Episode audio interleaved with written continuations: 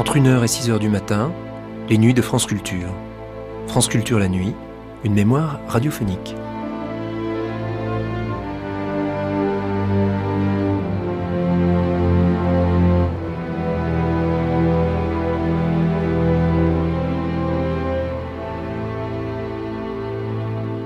Nous étions en 1992. Si un comédien méritait bien son bon plaisir, c'était Claude Pieplu. Le comique, le tragique, le pince sans rire. Il aimait les jeunes auteurs et les clowns et les chanteurs des rues, les saltimbanques et les camelots de tout poil. Claude Pieplu. Est promis. Et comme de bien entendu, il sera aussi question des Shadocks.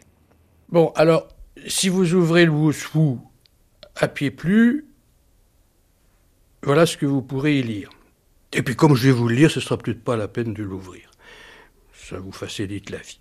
Alors, pied plus, Claude, en caractère gras, Léon Auguste, en caractère maigre. Comédien, né le 10 mai 1923, à Paris 14e, fils de Georges Pieplu, cuisinier, et de Madame née Léonie Burlet, marié le 6 août 1960 à Mademoiselle Fernande Robert. Études, école primaire, et cours complémentaires commerciales à Paris. Diplôme, certificat d'études primaires. Car, c'est a 2 r Ah oui, carrière. Car. Euh, employé de banque, 1938-44. Commence sa carrière au théâtre dans Federigo, 1945. Entre à la compagnie Renault Barreau, 1947-48.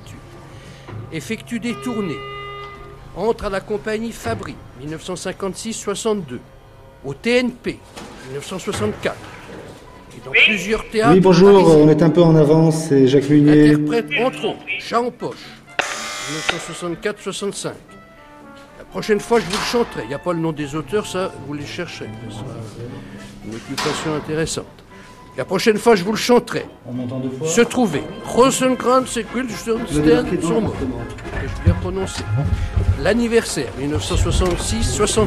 Le soldat inconnu et sa femme, 1969. Ce soir, on improvise au festival d'Avignon et dans plusieurs théâtres de la région parisienne, 1970. Je pas improviser au festival d'Avignon, j'ai une pièce de Pirandello. Ce soir, on improvise. Du côté de Chello. Arthur Gerbeau, le preneur de son. Ouais, très bien. Les autres arrivent. Bon, ils sont, ils sont combien Deux. Ouais. Et à la fin, Sauf accident, à moins que ce soit. Les Diablos, 1975. Il y a, il y a Munier et puis quelqu'un d'autre. Et puis les personnes qui réalisent. 18. Dominique Un habit pour l'hiver, 1979-82.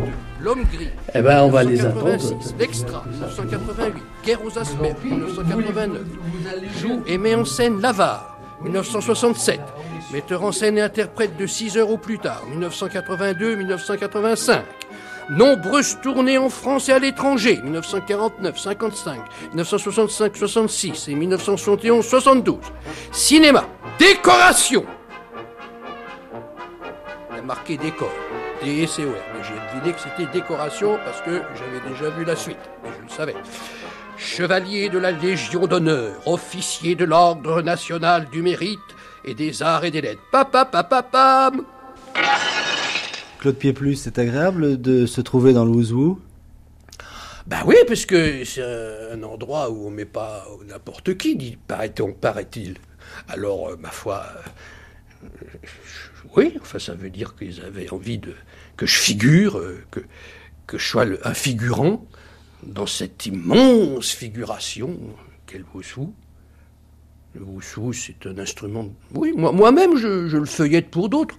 Je feuillette pas toujours à mon nom. hein, je, feuillette pour d'autres. C'est épais, hein, il y a de quoi. Puis j'aime beaucoup les, encyclopédies, les dictionnaires, tout ça. Ça fait voyager, c'est formidable, c'est bien. J'ai le Robert en tous les volumes, ce sont 16, je crois.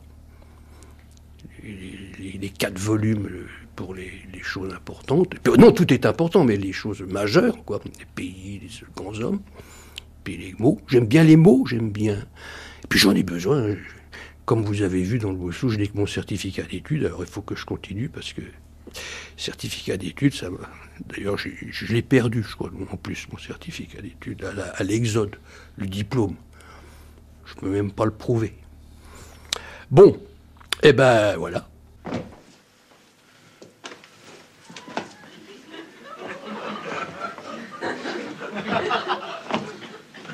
C'est Lucette qui s'occupait de l'électricité. Lucette, c'était ma femme. Morte. Elle aussi. Décédée de la redoutable et incurable longue maladie, comme ils disent. Soit dit en passant, je les trouve d'une pudeur excessive, avec leurs métaphores à la gomme. Hein, on n'y va pas de main morte. Les aveugles sont non-voyants. Les sourds, malentendants. C'est pas du vocabulaire, ça. C'est de la guimauve. Ah, on ne lésine pas sur l'euphémisme. La guerre, un conflit. Crever, disparaît. Et moi, je réponds démagogie. Ah, les polis, ah, les ah, les peignes zizi. Lucette, elle est bel et bien morte. Et d'un conseil. Ok, ok. Ok, ok. Faudrait du bien cesser de annoncer ces pitoyables anglomanies. Je te croyais anglophile. Tu me parais assez cultivé pour un voyou. Un délinquant.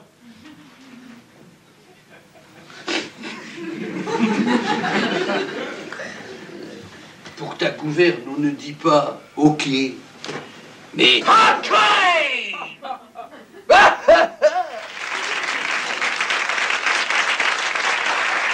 La vie d'artiste que j'ai choisie vie euh, était au départ, enfin d'une manière générale assez errante, et puis les débuts, de- les débuts dans la carrière d'un d'un jeune comédien, euh, c'est pas évident, donc il faut envisager euh, l'errance et il faut pas essayer de vouloir s'installer tout de suite. Alors, pendant pas mal de temps, j'ai vécu avec ma maman, enfin en, en faisant mes petites escapades régulières.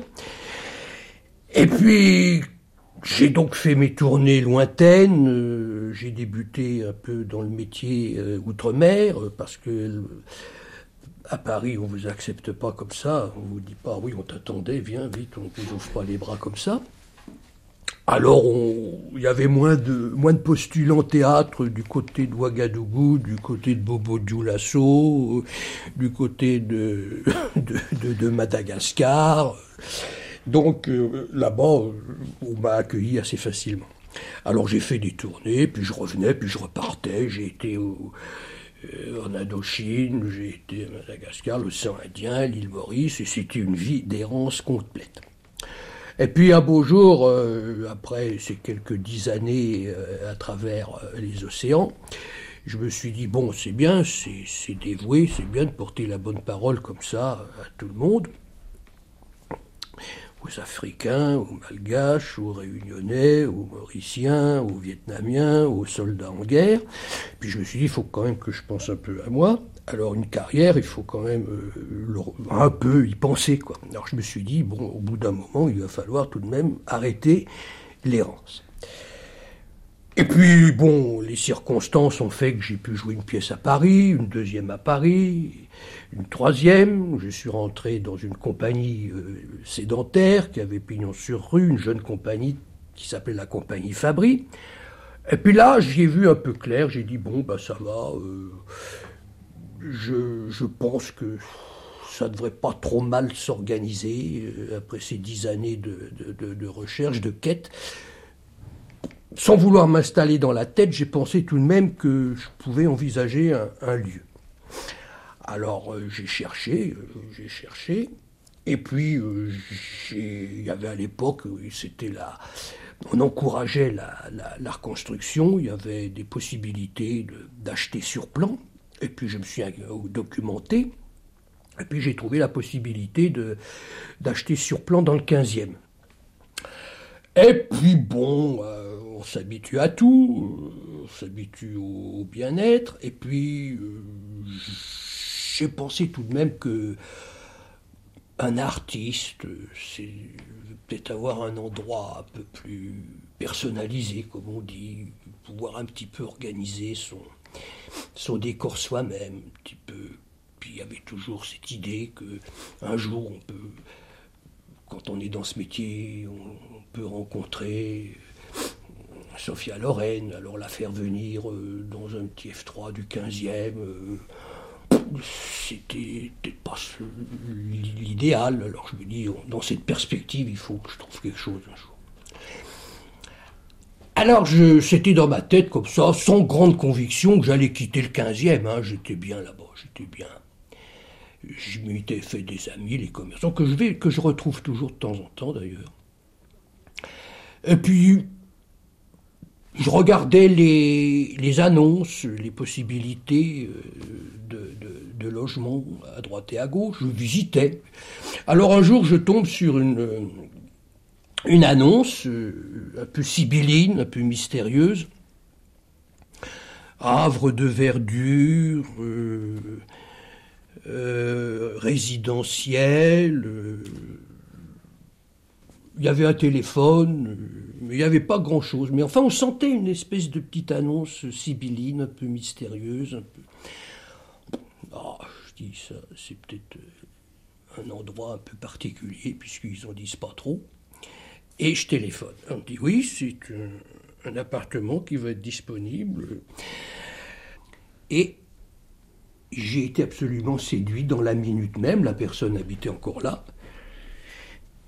J'ai regardé, j'ai vu le lieu, l'environnement, les deux cèdres, euh, le calme, la verdure, euh, la, distribution des pièces, euh, l'architecture. Bah, je dis quand quand, on, quand, ça vous est proposé, on ne peut pas laisser ça à un émir quelconque qui va arriver là et qui va l'envahir. Quoi. À l'époque, les émirs, enfin peut-être encore maintenant, ils achetaient tout sur la côte d'Azur, tout ce qui était prenable, ils l'achetaient. Ils achètent même des grandes surfaces et tout. Alors j'ai pris ma décision, euh, dans les cinq minutes, j'ai fait trois petits comptes, j'ai fait des emprunts, je me suis organisé, et puis voilà, j'ai été signé l'acte de vente deux jours après. C'était au mois de mai 73, le choc pétrolier est arrivé en octobre, ça avait déjà quadruplé euh, de. Vous avez fait des, aménagements ici, vous avez refait les peintures. Ah bah oui, j'ai organisé ça un peu à, ma façon. Alors j'ai été aidé à l'époque euh, par mon ami Faucheur, je dis à l'époque parce qu'il n'est plus du monde malheureusement. Faucheur était un bon ami, c'était un régisseur de théâtre, un décorateur de théâtre, un peintre, il y a des peintures là autour, ça c'est de lui. L'oiseau derrière, l'oiseau rose c'est de lui. Et puis ensemble on a gambergé un petit peu tout ça et puis on s'est il s'est amusé à me. je lui ai fait des propositions, des suggestions, et lui, il les a mis en pratique, il les a concrétisées, il m'a fait des maquettes. C'est comme ça que le bar qu'on voit tout de suite dans l'entrée, et, ça est une, on peut dire que c'est ça, son, son œuvre. C'est une réplique exacte de bar de théâtre. Oui, c'est une réplique de bar. Oui, on peut se croire dans un foyer de théâtre, on peut croire qu'on est, qu'on est à l'entracte, qu'on qu'on va, voir la deuxième partie, on, boit quelques, quelques verres et on regarde quelques tableaux en attendant. Six euros plus tard, de Marc Perrier.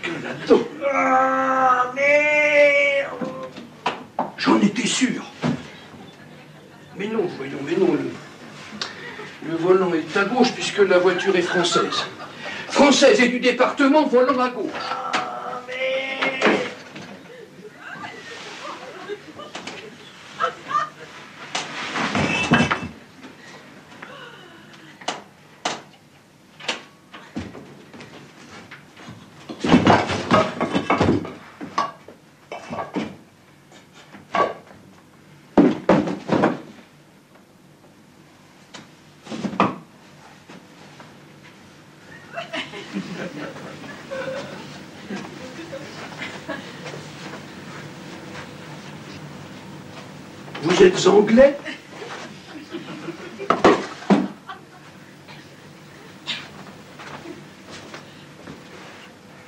Oh merde Vous n'êtes pas anglais. D'ailleurs, 76, vous êtes de la région, n'est-ce pas?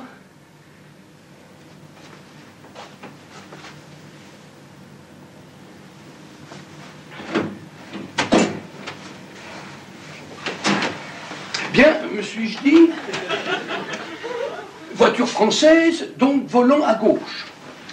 Alors, je vous attendais à gauche et je m'apprêtais justement à ouvrir cette portière quand vous apparûtes à l'autre. Le plus drôle, c'est qu'au départ, immédiatement après avoir constaté votre folle intrusion, j'eus le réflexe, oui, c'était un réflexe, je le réalise maintenant, de me précipiter à la portière droite, la droite. Oui, celle des Anglais, précisément. Et savez-vous pourquoi, jeune homme? Vous ne savez pas Eh bien, tout simplement parce que vous êtes le quatrième conducteur qui ratait le virage. Les trois précédents, figurez-vous, étaient anglais. Alors, à force d'ouvrir des portières droites, j'ai eu le réflexe.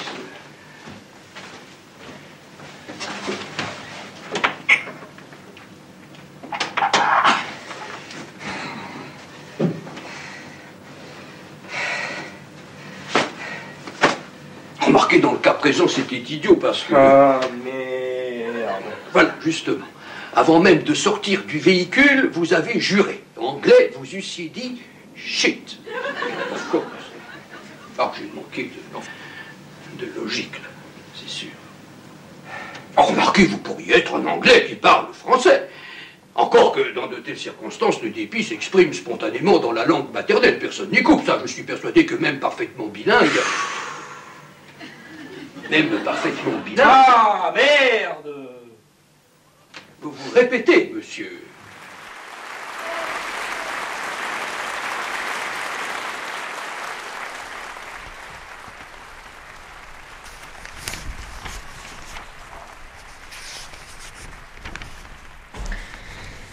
Bon alors ça c'est ça c'est donc un discours que Claude a fait le 10 mai 83 au théâtre Saint-Georges.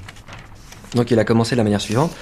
Merci pour ces manifestations amicales, amic- amicales. Merci à tous d'être là à l'occasion de ce quadruple anniversaire. C'est 45 années de cotisation à la sécurité sociale, 38 à la Sécu et 7 à la S, qui était à l'époque l'assurance sociale. Mon 175e rôle au théâtre, la 150e de la pièce de Marc Perrier, 6 heures plus tard.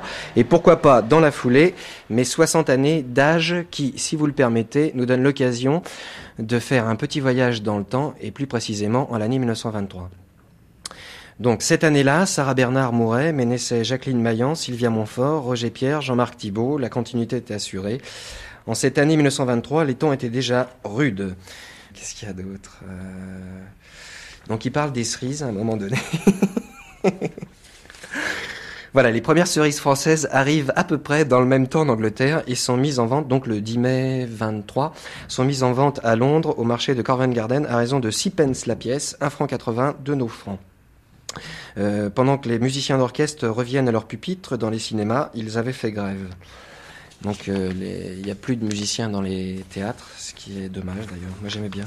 J'ai connu ça, moi, les, les, les fêtes le cinéma. Sur quoi il est parti après? Cet anniversaire de ma naissance coïncide avec mon 175e rôle au théâtre que m'a offert Marc Perrier avec le personnage de Gus dans la pièce 6 heures au plus tard. J'avais, pour une fois, l'âge du rôle, et c'est un très beau cadeau d'anniversaire qu'il m'a fait. Je l'en remercie publiquement. Voilà, ce 175e rôle, je le joue ici, au Théâtre Saint-Georges, où j'ai débuté en 1945, euh, sous la direction de Marie Marquet.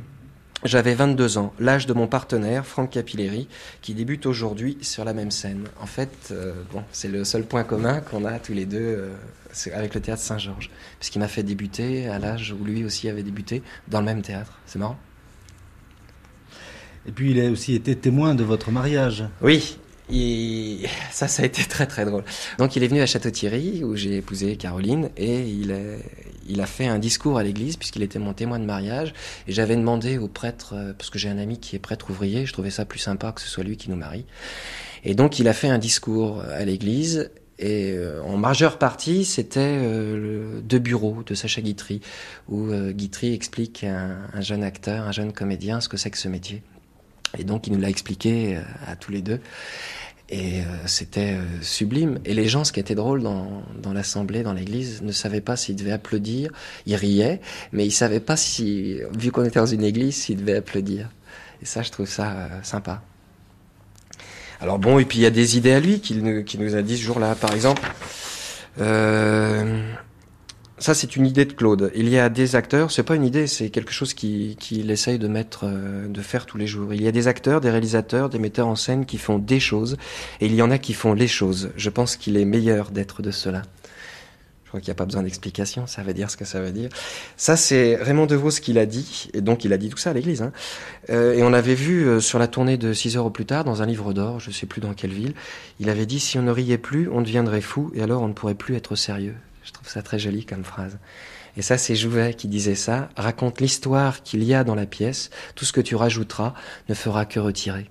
Voilà, il y a certains comédiens qui te feraient bien de s'inspirer de tout ça. Donc je l'avais gardé, je trouvais ça magnifique. Quoi. La phrase de Raymond DeVos, elle le définit très bien aussi.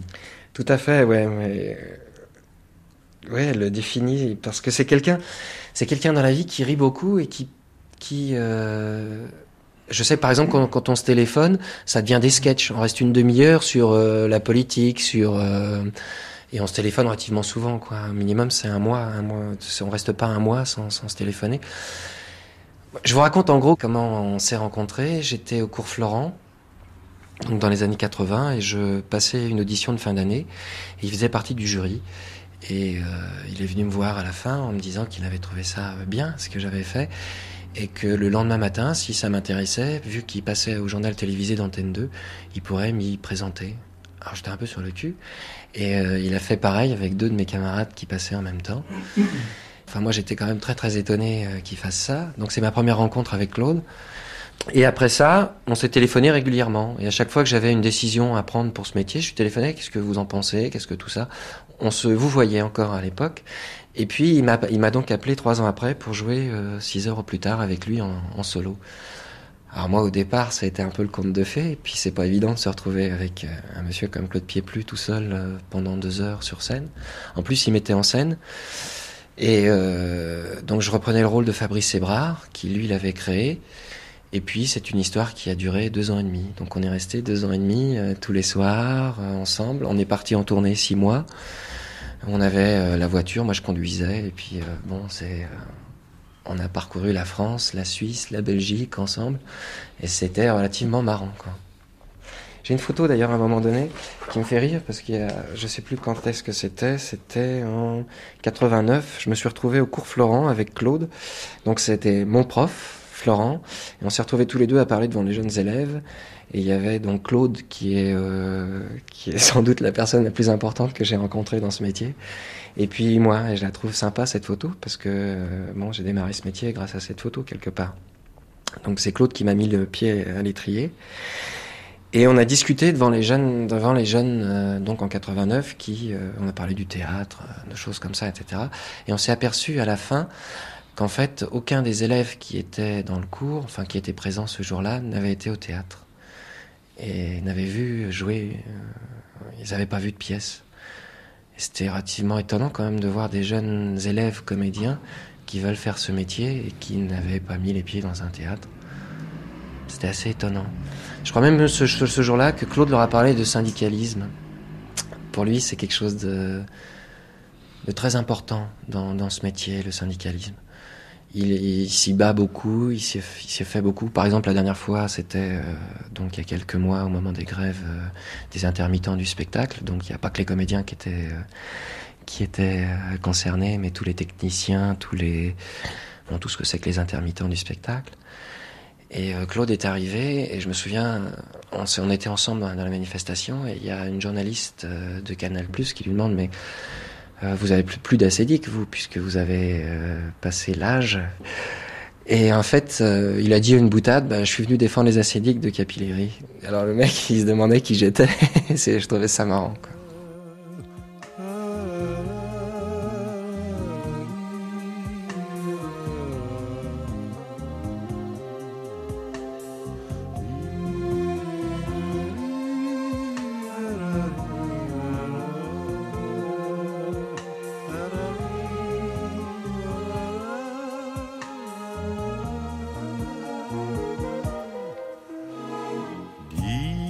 Que cette terre nous semblait vieillot. Aujourd'hui, il me semble nouveau. Et puis surtout, c'était toi et moi. Ces deux mots ne vieillissent pas. Souviens-toi, ça parlait de la Picardie et des roses qu'on trouve là-bas. Tous les deux amoureux, nous avons dansé sur les roses de ce temps-là.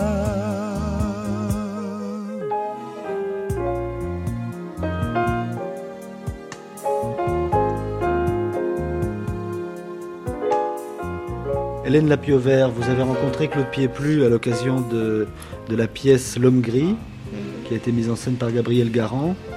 Et est-ce que vous avez des souvenirs des, premiers moments de, cette rencontre et des, premiers, des premières séances de travail avec lui? Ben, euh, Oui, j'ai des souvenirs, mais enfin, disons que parce que ce qui m'a frappé au, début de ce travail, c'est qu'on venait quand même de de mondes assez différents. Euh, et qu'on devait et qu'on savait en fait tous les deux qu'on allait euh, se jeter dans une sorte de, travail sur la solitude parce que j'allais rentrer dans ce personnage comme ça euh, autiste tout à fait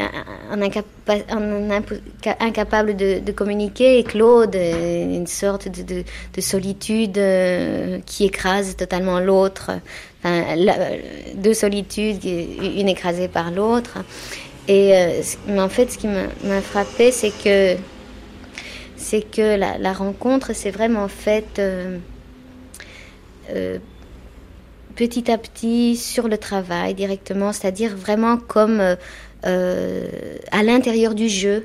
Euh, comme si tous les jours on découvrait une petite chose l'un chez l'autre, euh, mais toujours dans le non-dit, euh, jamais en dehors du, spectacle. Enfin, comment dire, si jamais en allant manger tous les deux ou en ayant des grandes conversations qu'on s'est rencontrés, mais vraiment au contraire, dans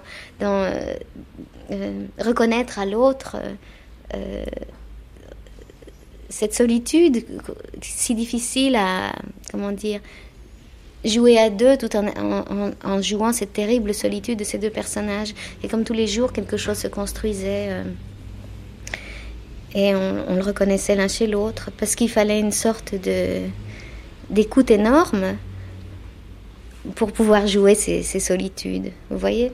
Je sais pas si je me fais bien comprendre. Mais... Et c'est comme ça que ça s'est fait, quoi. Tu en veux une?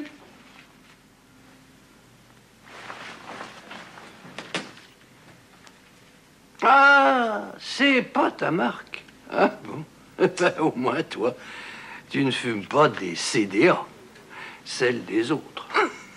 J'en ai plein le dos de tous ces gens qui économisent sur nos paquets. On ne voit que ça au bureau. T'es sûr que c'est bon pour toi de fumer? Enfin, j'imagine que tu sais ce que tu fais. Maman, ça l'inquiétait que tu fumes. Elle trouvait que c'était pas bon pour toi, pour ta santé délicate, comme elle dit. Moi, j'ai pas d'avis là-dessus. Qu'une femme fume, je trouve pas ça plus laid qu'un homme. Une femme n'est pas nécessairement plus vulgaire parce qu'elle fume. Faut être simpliste pour penser ça de nos jours. Ah, quand j'étais jeune, ça ne se faisait pas. Hein. Il y avait que les putains pour fumer dans la rue. Ouais, une femme qui fumait dans la rue, tu pouvais lui demander son tarif. Fumer, boire, ça ne se faisait pas pour une femme. Remarque, ça ne les empêchait pas de le faire en cachette. Hein. Des femmes qui buvaient, ça ne manquait pas, quoi qu'on pense. Moi, je vais te dire un grand secret. Moi, ma mère buvait. D'une représentation sur l'autre, vous avez dû euh, observer euh, son jeu, sa, euh, puis en même temps la façon euh, qu'il avait de se renouveler finalement euh, d'une soirée sur l'autre. Oui, c'était formidable, vraiment, parce que il est très lent et on a joué très longtemps et j'ai vu, euh, moi je, disais rien. Et donc je, je, le regardais à la fois comme personnage, mais je le regardais euh, aussi tous les jours comme acteur. Et je voyais tous les jours comme... Je le voyais travailler, quoi. Et je pense qu'il me voyait travailler aussi, parce qu'il lui me regardait comme une sorte d'objet euh, bizarre, inatteignable, qui, qui, est sa propre fille. Et moi, je le regardais comme ce monstre qui est, qui est mon père, mais je le regardais comme ce monstre de comédien que je voyais euh, euh, faire ses pas de jour en jour. Et alors, je les faisais avec lui.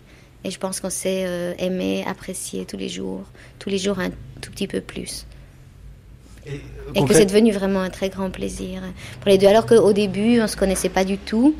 Donc, on venait de deux mondes différents. Euh,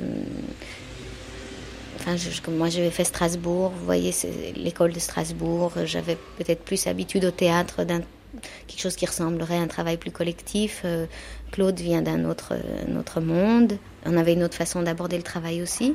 Et puis c'est euh, dans la pièce, dans l'histoire, qu'on s'est imposé l'un à l'autre comme ça. Moi j'ai adoré travailler avec lui et le regarder. Concrètement, ça se traduisait par quel genre de détails dans son jeu Cette évolution? Ben, En dentelle, parce que, comment dire, parce qu'il est très lent. Je, trouve, je trouve qu'il est, qu'il est lent, qu'il qu fait. Au début, il apporte une sorte d'énergie énorme, euh, toute une pièce, et puis il, euh, il raffine, il nuance, il raffine, il nuance, voilà. Et tous les jours une nuance, tous les jours une nuance. Et puis il teste le public, enfin comme font tous les acteurs finalement, ça, de, de, de sentir, de, tester tous les jours qu'est-ce qui euh, comment dire, le public lui renvoie et, et, il, se rend, il se rend très bien compte de ce que le public lui renvoie. Et comme ça, tous les jours, il construit et on monte, on monte, on monte. Vous disiez que vous apparteniez à deux mondes différents dans le théâtre. Comment vous le situez, lui au, au, départ, disons que, que bah, c'est d'abord aussi notre génération. Je me rends pas vraiment compte si c'est euh, si c'est vraiment un, autre monde. Et puis en plus, pour tout vous dire, je le connais pas parce que euh, j'ai peu parlé avec lui, j'ai peu été au restaurant avec lui. Euh, quand il, il, avait terminé les répétitions, il rentrait et, et euh, on s'aimait beaucoup, on aimait beaucoup. Je crois que, enfin moi, je sais pas, en tout cas moi, j'ai beaucoup aimé travailler avec lui, mais je pense que on m'apprécie aussi, mais on ne s'est pas parlé. Donc au fond, je sais rien de lui, à part qu'il habite une très belle maison et qu'un jour j'étais voir sa maison. Vous l'avez vu sa maison? Elle est belle, hein? Voilà. Dans la plus belle rue de Paris. Donc je sais rien. J'ai rencontré sa femme. Enfin écoutez, vraiment, non, je sais rien. je sais rien de lui, quoi. J'étais toute seule, un dimanche, euh, regarder sa rue et sa maison pendant que je travaillais avec lui. Mais j'ai pas sonné.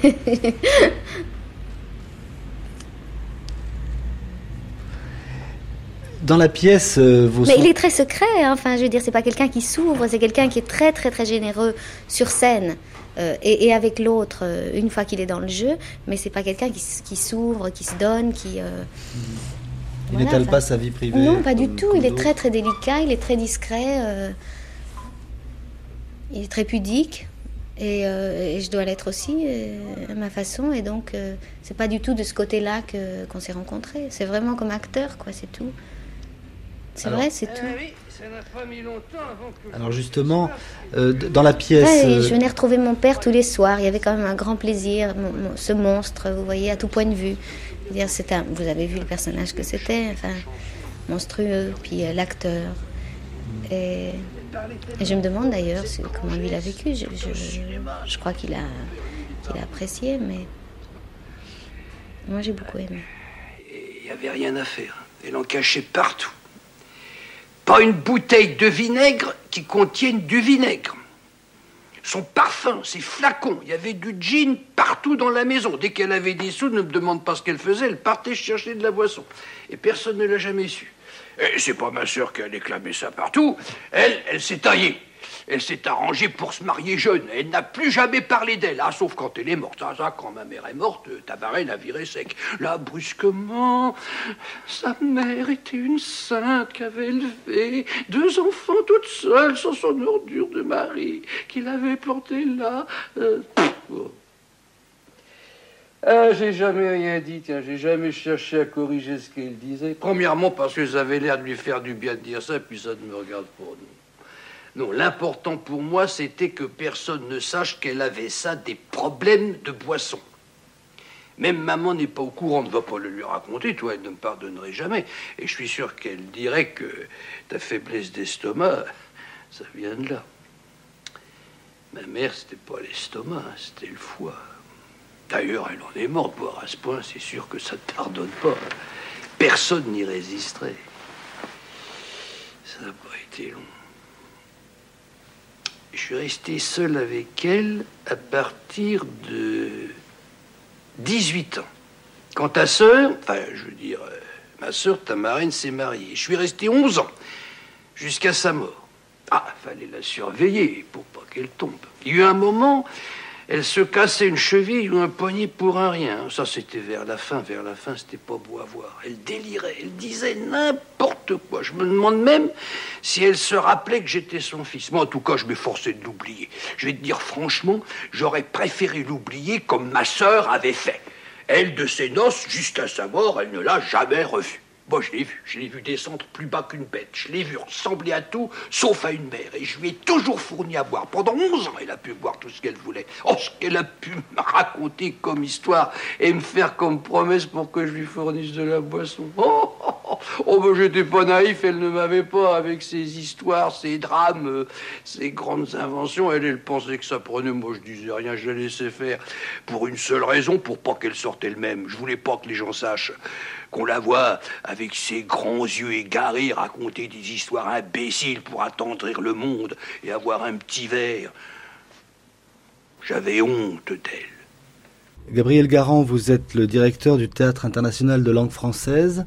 Vous pouvez nous expliquer ce que ça signifie euh, C'est-à-dire que vous vous occupez du grand répertoire francophone? Le Théâtre international de langue française est une, euh, est une idée euh, que je que j'ai tenté de mettre euh, de mettre sur pied dès les années 80, dès l'année le début de l'année 85. Et c'est une entreprise artistique qui a comme donc comme objectif de de se mettre au service de l'aptitude itinérante de notre langue. L'universalité Oui, oui, donc, et de refléter un peu l'universalité de la langue française à travers des textes, à travers des, des, des, des une investigation permanente d'auteurs et euh, voilà, bon, écoutez, euh, donc euh, depuis six ans, nous avons déjà donc créé pas loin d'une dizaine euh, d'ouvrages. Et je dois dire que peut-être il y a eu deux moments marquants, très très forts dans cette entreprise, qui n'a que cinq ans d'âge, dont l'une est donc effectivement L'homme gris. Alors pour L'homme gris, vous aviez choisi un texte d'un auteur canadien, une femme oui. s'appelle euh, Marie Laberge. Oui, c'est un nom très de chez nous, comme on dit, oui. Oui, c'est-à-dire c'est une jeune femme qui a 30, enfin, qui, qui, avait 35 ans, qui a une œuvre euh, assez conséquente, aussi bien en tant que en tant qu'écrivaine, comme ils, comme ils disent là-bas, oui, que comme euh, metteur en scène et que comme interprète. Donc il se trouve que j'étais en Belgique où je présentais une autre pièce qui s'appelait À 50 ans, elle découvrait la mer d'une autre jeune femme qui s'appelait Denise Chalem. Et c'est là que j'ai fait connaissance de l'auteur, qui était à Bruxelles à l'époque, au Salon du Livre, et qui m'a donné un texte que j'ai lu donc euh, une nuit dans un train, en allant euh, les épouvantables trains de Bruxelles-Paris, qui part à 1h59 et on arrive à 6h24, et qui s'arrête 26 fois, une espèce de train postal. Mais lorsque j'ai lu la pièce, euh, bien qu'hébété par une, nuit d'insomnie dans le train, arrivé sur le quai de la gare du Nord, je me suis dit, cette pièce-là, il faut que je la monte, il faut que je la crée, il faut que je la présente, tellement l'impression de ma lecture avait été forte, un peu comme une lame de rasoir, une fulgurance que j'ai eue, et ce qui fait que d'ailleurs, donc deux ans après, j'ai donc créé cette euh, L'homme gris, Marie Laberge, avec quand même euh, une particularité qui était la suivante, c'est que comme le langage de cette pièce reflétait le français tel qu'on le parle là-bas, et que ça nous posait donc un problème pour ici. Et problème que nous avons résolu avec l'auteur, avec Claude Pieplu aussi. Donc on a fait un véritable petit collège de, de réflexion, et puis euh, nous avons donc abouti euh, à créer en février 86 à la Maison de Culture de Bobigny, L'homme gris. Qu'est-ce qui vous avait plu plus particulièrement dans la pièce? J'ai toujours été sensible bon, à ce qu'on peut appeler à, cette notion comme ça de mise en, marche, de marginalisation des, êtres, des individus, et euh, la notion de huis clos, de tête à tête. Euh, euh, pendant plusieurs années, je me suis vertué comme ça à regarder de plus près le microcosme familial, hein, de tourner un peu le dos aux machines spectaculaires du théâtre français et disons des grandes institutions. Et il se trouve que cette espèce de long, long, long, long, long soliloque hein, d'un homme qui amène sa jeune, comment dire, d'un homme d'une cinquantaine d'années, qui amène euh, dans une chambre d'hôtel une nuit sur le bord d'une autoroute une jeune personne qui a une vingtaine d'années et dont on découvrira qu'elle est sa fille, et que ce tête-à-tête entre une espèce de, dirais-je, de défouloir, d'exutoire du langage, d'une part, hein, je dirais presque une espèce de logorée qui échappe à cet homme, d'une part, et d'autre part, cette fille qui se mure dans un silence, cette lecture et ces projections, enfin à partir de la lecture, euh, m'ont suffisamment euh, fasciné pour me dire bon, je tente la gageure de ce, de ce face à face entre le langage et le silence. Plus le portrait qui se dégageait effectivement euh, de l'homme, qui s'appelait donc Fréchette, hein, et qui, qui a été interprété par Claude. Il, devient attendrissant, ce père, mais il a un amour quand même euh, assassin. Tout à fait. Même si à la fin, l'assassin n'est pas celui ou celle que l'on croit, quoi. Mais c'est évidemment. Euh, euh, il y, a, effectivement. la pièce est un, long viol moral, hein, en fin de compte, hein, de caractère qui pourrait frôler l'inceste dans la euh, dans la pensée, ou tout au moins dans, un, dans le grand retour en arrière, sur le moment où la petite avait 15 ans, hein, a été frappée d'anorexie, et puis euh, bon, euh, s'est mis à se murer face à ce, à ce père, à la tendresse absolument, absolument énorme, trop grande, hein, et qui est fasciné par, par la jeune fille qu'il a créée, quoi, dont il est le, géniteur. Quoi. Et c'est vrai que c'est je reprends votre expression. C'est une tendresse assassine. Tout à fait, oui. Mais euh, pendant une heure et demie sur le plateau, ce qu'il fait, c'est qu'il évacue cette tendresse. Hein, il, veut la il veut la rejeter, il veut la réfuter, hein, et en même temps, il est amené à, l'exprimer dans, cette nuit qui sera euh, un ultime rendez-vous entre, entre ces deux personnages. Qu'est-ce qui vous avait fait penser à Claude Pieplu euh, lorsque vous avez lu cette pièce? Écoutez, alors je sais que ça, au départ, ça a extrêmement surpris tous ceux qui me, ne connaissaient ou connaissaient Claude. Euh, mais disons que c'est totalement une fulgurance, quelque chose d'irrationnel. Euh, j'ai toujours pensé que cet homme que j'ai vu dans 7, 8, 9 pièces, 10 pièces, enfin, euh, et, dont la personnalité m'intéressait, qu'il pouvait être aussi un grand tragique. Hein, qu'il pouvait derrière le saugrenu, derrière le cocasse, derrière, euh, derrière, derrière l'espèce d'humour, d'humour froid, enfin d'humour de pince sans rire qu'il pouvait être, hein, cachait quand même une ampleur certainement beaucoup plus grande. Bon, et c'est ça qui m'a amené donc à, me dire je vais le lui proposer. Et nous nous sommes donc rencontrés parce qu'il faut dire qu'il y avait quand même un acte antérieur le théâtre international langue française fonctionne sous forme de parloir, c'est-à-dire de rencontres et d'épures visuelles, texte en main. Euh, et donc, j'ai fait une manifestation au centre Georges Pompidou. J'ai demandé à Claude Pieplu de me faire l'honneur de bon, d'assumer cette lecture. Il l'a accepté, et dès le premier jour, devant le silence extrêmement euh, fort, émotif de la salle, des 70 personnes, 80 personnes qui étaient dans la petite salle euh, du dernier état, enfin du, sous-sol, pardon, du centre Georges Pompidou. On s'est regardé, on s'est dit on se le fait. Il m'a répondu top là. Il m'a, comment dirais-je, on a fait le, la paume de la main l'un dans l'autre et puis, et puis on s'est tenu mutuellement parole. Et après j'ai découvert l'homme, j'ai découvert euh, encore plus grandement l'artiste, euh, à mes yeux incomparable qu'il est. Là, il n'y avait que moi qui savais. Et c'était déjà bien assez.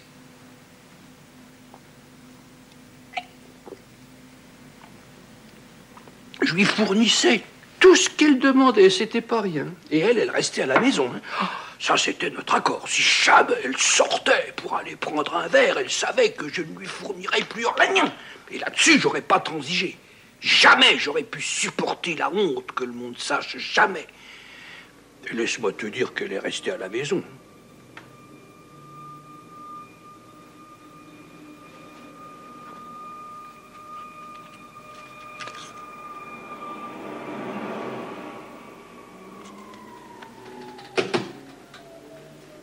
Une À la fin, c'était une épave. Tellement que j'ai fait venir le docteur, il m'a dit que ce ne serait pas long, que si elle continuait à boire comme ça, ça ne durerait pas longtemps avant qu'elle meure. Il avait bien raison. Alors moi, j'ai essayé de la faire cesser. hein. J'ai essayé, même si j'y croyais pas. En tout cas, je lui ai dit ce que le docteur avait dit pour qu'elle sache ce qu'elle faisait. Mais elle, ça lui faisait tellement mal. Elle m'a menacé. Elle m'a dit qu'elle sortirait dans la rue pour crier qu'elle était alcoolique et que c'était son fils qui l'encourageait à boire. Oh, tu vois, tu vois. Oh, jamais. J'aurais pensé qu'elle avait pu deviner ça, qu'elle savait comment elle devait me prendre. Elle savait que la pire des choses qui pouvaient m'arriver, c'était pas qu'elle meure, c'était que le monde sache. Alors je lui en ai donné. Je lui ai donné tout ce que je voulais je ne le regrette pas. C'est ça qu'elle voulait. Ah ben, elle avait fait son choix. Un point, c'est tout.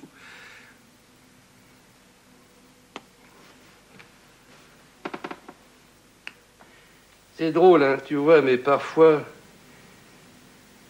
je crois qu'elle me haïssait, moi, le seul à être resté avec elle, le seul qui s'en soit occupé. Pas longtemps avant de mourir, elle m'a dit Tu croyais que je ne le savais pas, hein? Tu croyais que je ne savais pas que tu avais honte de ta mère? Eh bien, mon petit gars, tu apprendras que quand on passe sa vie à avoir honte devant le monde, ça finit par se remarquer. Je t'ai vu avoir honte de moi et pour moi depuis que tu es tout petit. Ça ne t'a rien appris, pauvre con. Ça ne t'a rien appris. Eh ben, Là-dessus, elle se trompait parce que moi, ça m'a appris à m'arrêter avec une bouteille. J'ai appris à me contrôler. J'ai jamais dépassé la dure. J'ai jamais été aussi sous qu'elle et j'ai jamais eu besoin de boire comme elle. Je vais me prendre un verre. Je dis pas ça. J'ai même une certaine tendance. Je le reconnais, mais au moins je le sais. Je me contrôle. Personne n'aura jamais honte de moi, comme moi je me suis promis que je n'aurai plus jamais honte. C'est pour ça que personne n'est au courant.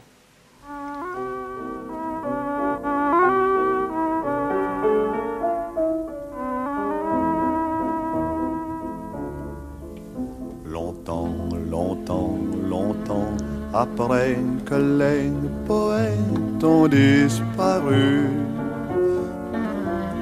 leurs chansons courent encore dans les rues. La foule les chante un peu distraite en ignorant le nom de l'auteur sans savoir pour qui battait leur cœur. Parfois on change un mot, une phrase, et quand on est à court d'idées, on fait la la la la la la la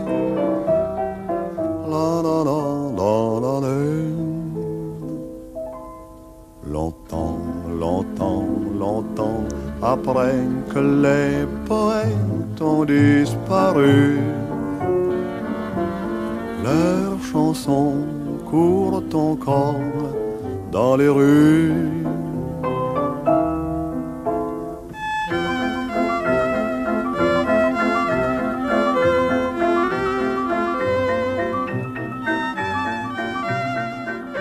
Vous êtes parisien depuis plusieurs générations. Oui, du côté de mon père, il y a, plusieurs générations de, Parisiens. euh, Du côté de mon père, Euh, du côté de ma mère, il y a des, gens de l'Est, des gens du Nord, des gens de Belgique. euh, Il y a de la province. Mais enfin, les, purs, purs Parisiens, je pense que ça n'existe pas tellement. C'est Paris, c'est une plaque tournante. Les origines des pieds plus, c'est des Normands. Les Pieds plus, c'est un nom normand. On en trouve pas mal du côté de Caen. Mais bon, ils, se sont expatriés. Si vous voulez, on va peut-être euh, faire un tour dans votre appartement et puis vous allez nous, présenter les, les, pièces les plus, les plus intéressantes. Oui, d'accord.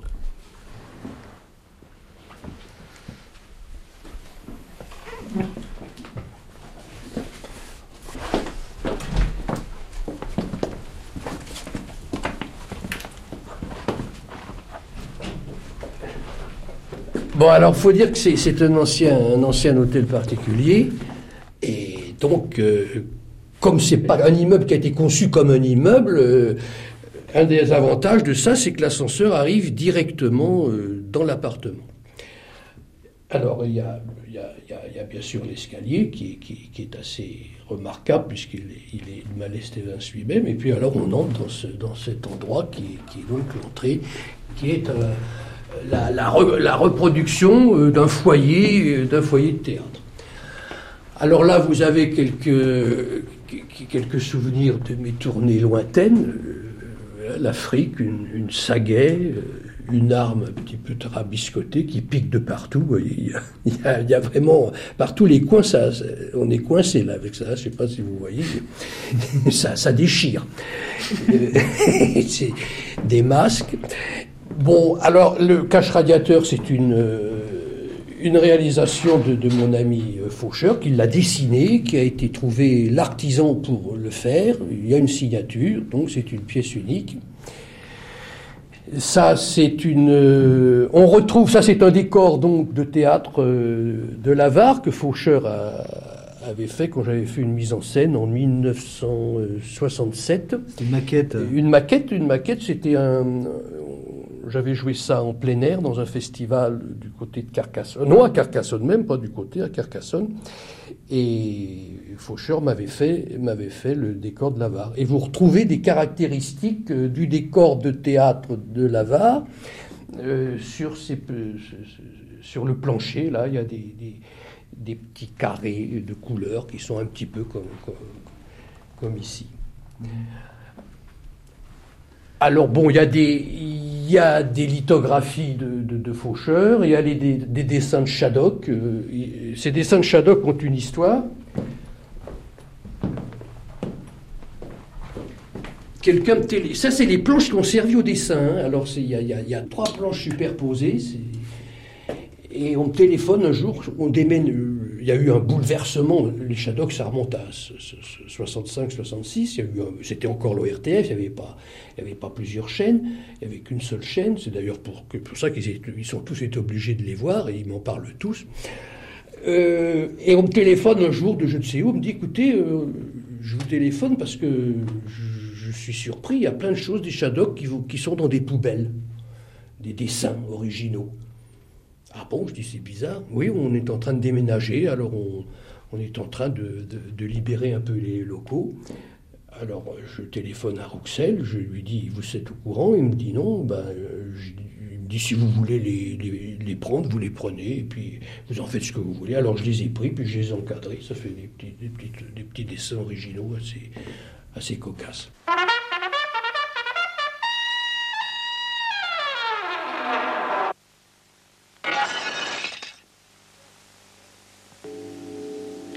C'était il y a très très très longtemps. En ce temps-là, il y avait le ciel. À droite du ciel, il y avait la planète Jibi.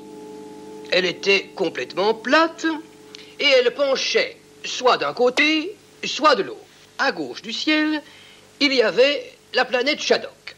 Elle n'avait pas de forme spéciale, ou plutôt elle euh, changeait de forme.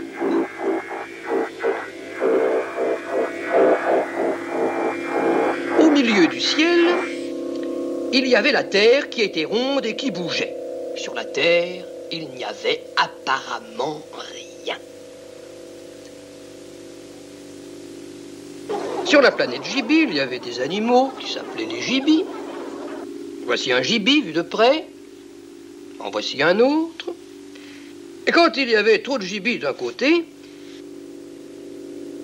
la planète penchait, les gibis glissaient, il y en avait qui tombaient. C'était très gênant, surtout pour les gibis. Sur la planète Shadok, il y avait des Shadok de deux sortes. Des Shadok avec des pieds en bas qui vivaient au-dessus de la planète et des Shadok avec des pieds en haut qui vivaient de l'autre côté et qui servaient à soutenir la planète par en dessous. Comme la planète Shadok changeait de forme, il y avait des Shadok qui tombaient. C'était très gênant, surtout pour les Shadok. Les Shadok et les Gibis en eurent donc assez au bout d'un certain temps de vivre sur des planètes qui ne marchaient pas bien. Alors ils décidèrent, les uns et les autres, d'aller sur la Terre qui avait l'air de mieux marcher.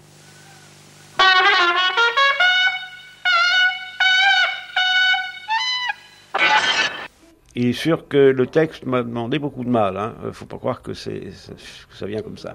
hein. Euh, d'abord, trouver les choses absurdes, c'est pas si facile. Euh, trouver de l'absurde, c'est pas si facile, pas, si- facile. Je me souviens qu'à l'époque, euh, mon système de travail, si vous voulez, c'était euh, lorsque je trouvais euh, quelque chose, lorsque, lorsque dans la rue, etc., etc., quelque chose vous inspire une absurdité quelconque, euh, de le noter. J'avais chez moi, dans mon bureau, un petit, ben, sur le mur, euh, j'ai épinglé les trucs au fur et à mesure. Enfin, les, les idées bêtes, là, les, les, les, idées idiotes. Euh, il fallait se débrouiller après pour que tout ça rentre dans un texte euh, qui se tienne, quoi. hein, pour, c'est comme ça que je travaillais. Je prenais une fiche ici, une fiche là, hein, et puis, toc, avec ça, un texte qui se qui faisait un, pour faire un épisode. Hein. Jacques Rouxel, euh, nous regardons la fameuse série des Shadocks, dont vous êtes l'auteur. Est-ce que Claude Pieplu participait d'une façon ou d'une autre à la, la rédaction, à la création du texte? Eh bien, on peut dire quand même que sa façon de le dire était une création, hein, euh, mais enfin, euh, très modestement, je vous dirais que c'était, c'était quand même moi qui, moi qui, faisais les textes tout seul. Et, euh, ça me procurait beaucoup d'angoisse. hein, beaucoup d'angoisse parce que naturellement, j'étais toujours en retard hein, euh, pour fournir les textes. Ça se passait de la façon suivante. En gros, euh, euh, Pied-Plus venait euh, donc à, des dates précises à un enregistrement, aux salles de montage, ah, pardon, à, la salle d'enregistrement. Et moi, de mon côté, j'arrivais avec mes petits textes. On en faisait 6 par séance, à peu près 5-6 par séance.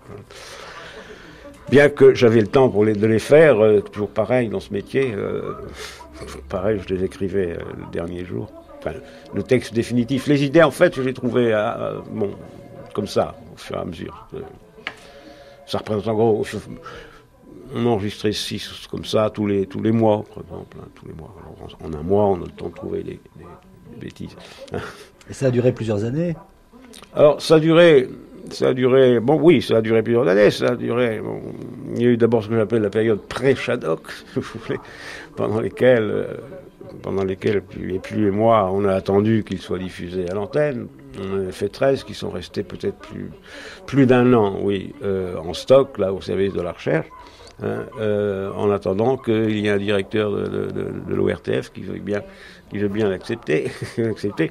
Et un jour, donc, il y a eu cette période pré-Shadok pendant laquelle, bon, on a attendu, on a attendu. Hein, et puis, euh, jour au lendemain, flac, c'était le directeur d'époque, était M. Biasini, qui a dit, il me faut, Biasini, on n'a pas tellement, enfin, il est resté peu de temps. Qui a dit, il m'en faut, il m'en faut toute une série, faut m'en faire une série pour demain. et euh, bon, euh, et bon, on s'est mis à travailler sérieusement, si j'ose dire.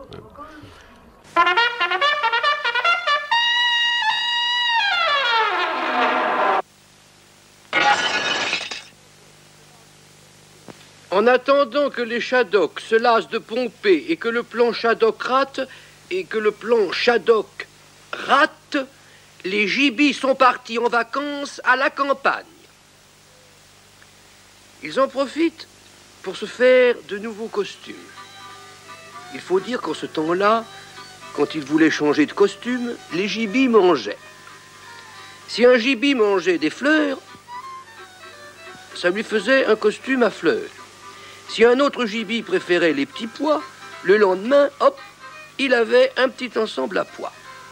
Quand un gibier mangeait un jour, par exemple, des carottes, le lendemain, par exemple, rien du tout, un jour des carottes, un jour rien du tout, ça lui faisait un très joli costume rayé. Et les gibiers s'amusaient, s'amusaient, s'amusaient.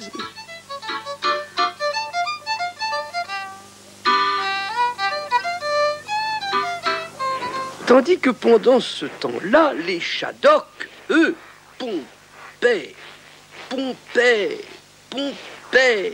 Ils pompaient le matin, ils pompaient l'après-midi, ils pompaient le soir. Et quand ils ne pompaient pas, ils rêvaient qu'ils pompaient. Ce qui revenait exactement au même, car la cosmopompe avait été spécialement étudiée.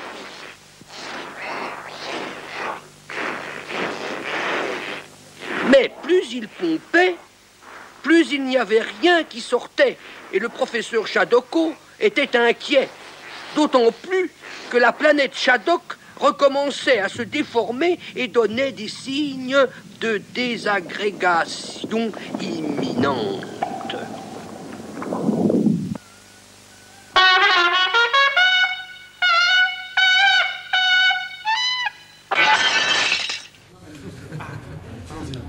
Les Shadocks, c'est- une chose, ça a marqué, on en parle beaucoup, mais les, pré-Shadocks, ça c'est encore toute une histoire. hein. La préfiguration shadockienne, ça alors c'est quelque chose. Alors voilà, euh, ça a commencé comme ça en gros. hein. Donc c'était, c'est parti du service de la recherche que dirigeait Schaeffer. Il y, avait un service de recherche à l'ORTF à l'époque. Et ils avaient reçu euh, une note de l'administration avec une espèce de truc bizarre qui s'appelait un animographe.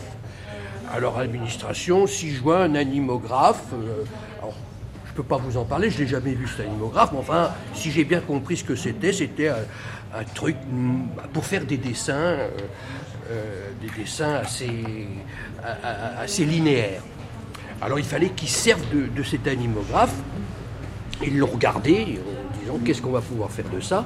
Et puis alors, euh, il y avait Voisin à l'époque, il y avait Rouxel, il y avait, Borg, enfin il y avait plein de gens, Schaeffer. Et puis, euh, Rouxel a dit, bon, on peut peut-être s'amuser à faire un petit dessin, pas trop compliqué, avec des traits. Des... Bon, alors je vous passe la suite. Euh, je passe à la suite. Euh, donc ils cherchent un... Ils font une petite maquette de rien du tout, puis ils se disent maintenant qu'est-ce que- où on va aller Euh, Alors des idées sont lancées un peu à droite, qui viennent un peu de partout. Bon, on les fait parler. Puis un gars qui dit, et si on, essayait de- un narrateur qui raconterait l'histoire. Ça s'est jamais beaucoup fait. Souvent, les dessins animés, c'est des personnages qui parlent eux-mêmes. Ah oui, c'est peut-être pas une mauvaise idée. Alors, ils cherchent, ils, doivent feuilleter un catalogue de comédiens possibles. Alors, il y en a il pas dû être le seul en, en prévu. Enfin, c'est- on, me téléphone un jour et on me dit voilà, on a un petit projet, on ne sait pas où on va, c'est à la recherche, on, voudrait faire une petite maquette de 2-3 minutes. Euh, Est-ce que vous accepteriez de, nous, de participer à ces, à ces travaux?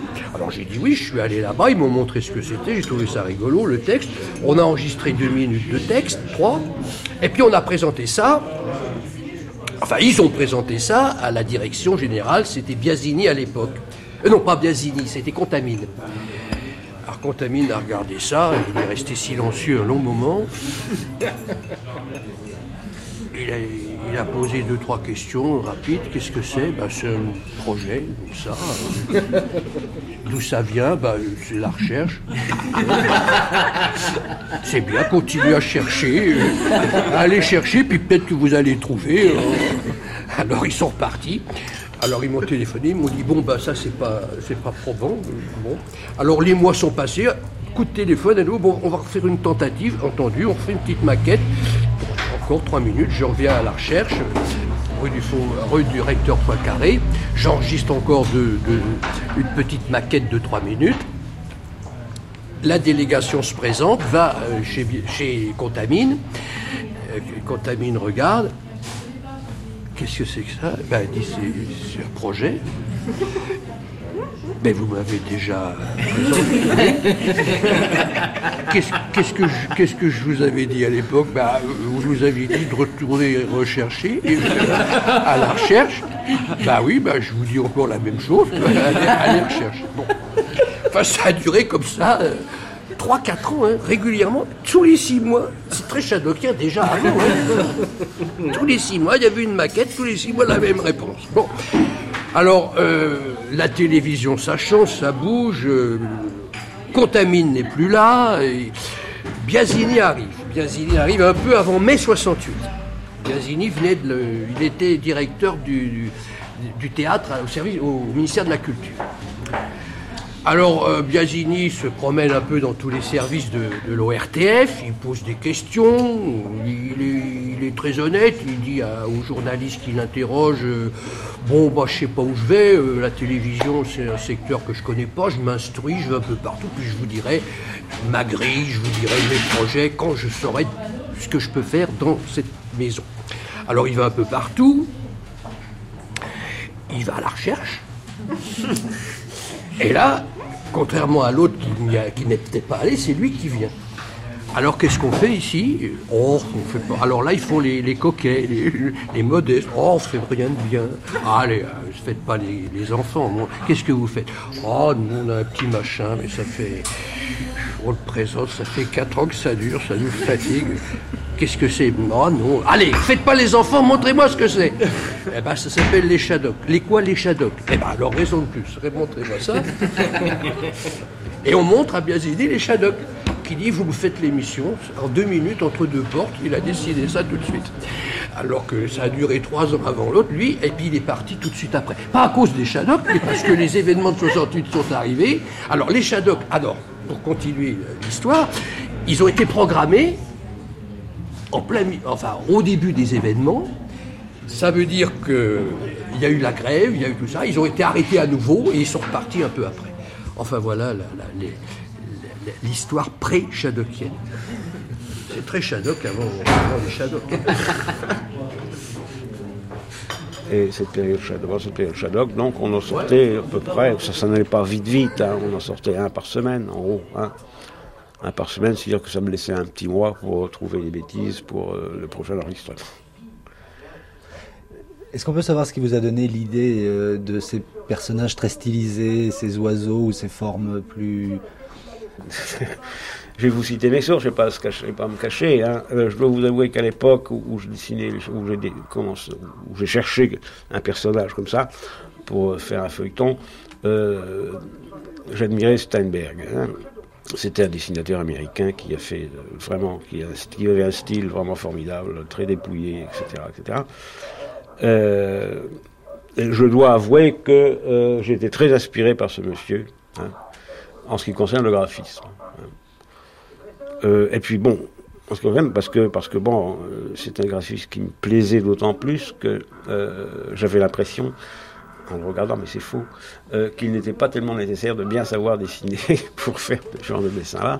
Et comme à l'époque, euh, et maintenant toujours, je ne suis pas un, un- un dessinateur de profession, si je veux dire, enfin je fais des dessins très dépouillés parce que je ne peux pas faire plus. hein. Euh, Je ne peux pas dessiner académiquement, je suis même incapable de vous dessiner, de vous dessiner un Mickey Mouse, hein, ça c'est certain. C'est pas nécessaire. hein. C'est pas nécessaire.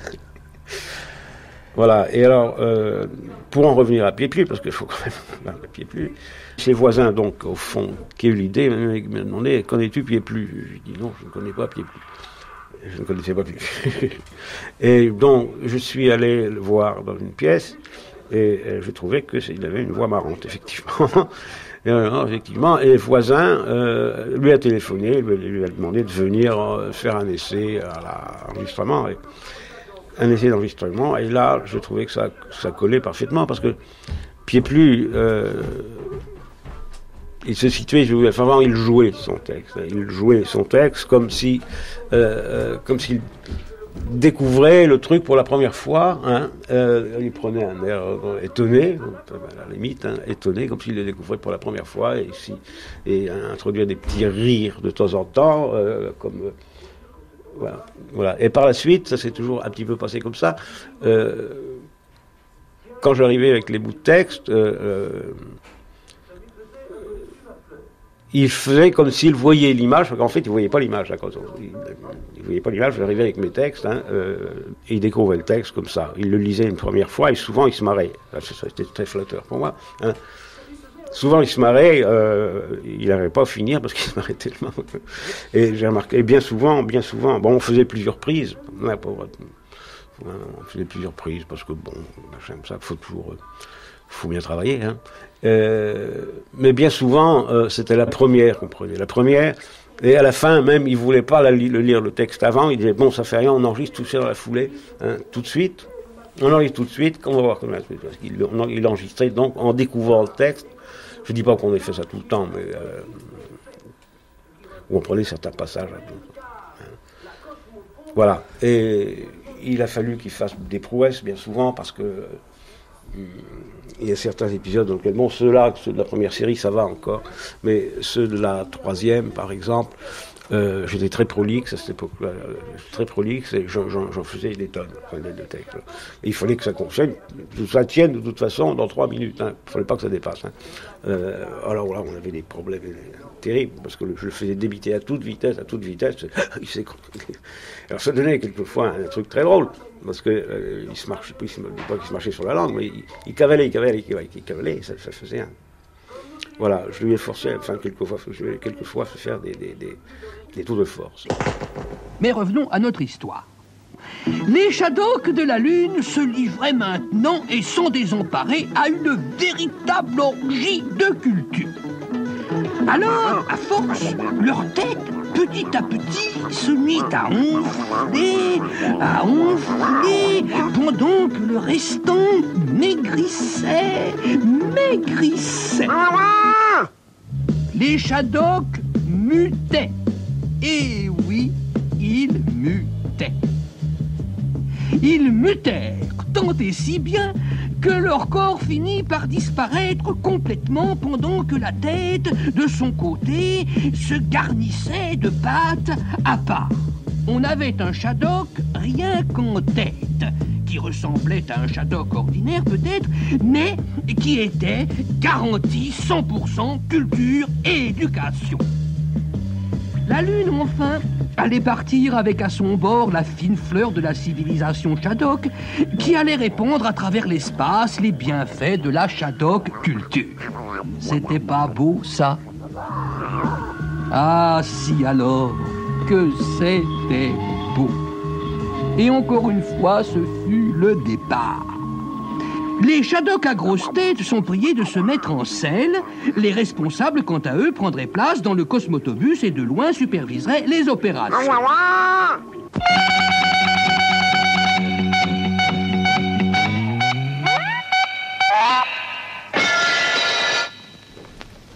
Alors le bar. Alors le bar.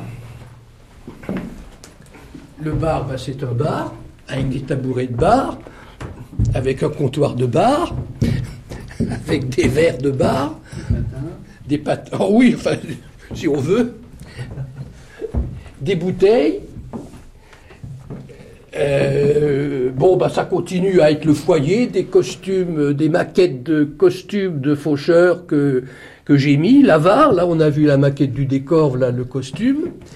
Ça, c'est Ford dans les joyeuses commerces de Windsor. Euh, ça, c'est dans La Jument du Roi. Des, photos de, grands clowns. Les clowns sont, des gens que j'ai beaucoup, qui, m'ont apporté beaucoup dans, mes réflexions dans, le métier. Là, vous avez une photo assez, assez remarquable où on voit de gauche à droite euh, Seldo, qui est un précipitateur, Françoise de Rhin, euh, bon, c'est moi là, Henri Garcin, Poiret, Cora Vauquer, Jacques Brel, Serrault, la femme de Serrault, et le pianiste de l'endroit. L'endroit, c'était chez Gilles, avenue de l'Opéra, qui s'appelait Del- Delvieux. C'est une photo qui a été prise autour des années euh, 54-55. Euh, là, bon, bah, là, il y a Pipo, là, il y a euh, Groc, les Fratellini, euh, voilà, des photos, des affiches. Bon, moi, je suis là en clown, euh, en clown blanc avec euh, le gras, au gala de l'Union des artistes, euh, autour des années, euh, je pense, 70. Madame Françoise, vite, vite Madame Françoise It's you. C'est commencé. It's oui. C'est commencé. It's full. Attends, mais qu'est-ce que c'est? C'est pas la basse-musette, pas le cha-cha-cha, ni la toccata en staccato. C'est pas la basse-musette, pas le cha-cha-cha, ni la toccata en staccato. Madame Françoise Oui Madame Françoise Non T'as pas vu mon... Ah. T'as pas vu mon... Non Attends, mais qu'est-ce que c'est C'est pas la basse-musette, pas le cha-cha-cha, ni la toccata en staccato. C'est pas la basse-musette, pas le cha-cha-cha, ni la toccata en staccato. Solfège, solfège Arrête Ben quoi, c'est vacances Oh la vache. Madame Françoise C'est moi. Madame Françoise C'est moi. Attends, mais c'est commencé là? Non. Voilà, je m'excuse, hein. Pardon, bon, ben, je m'absente.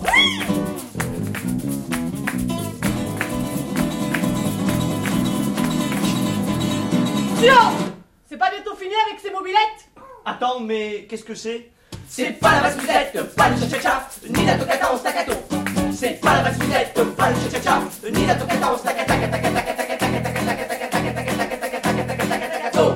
Waouh Arrête. Waouh. Waouh Waouh. Waouh Waouh Waouh dans le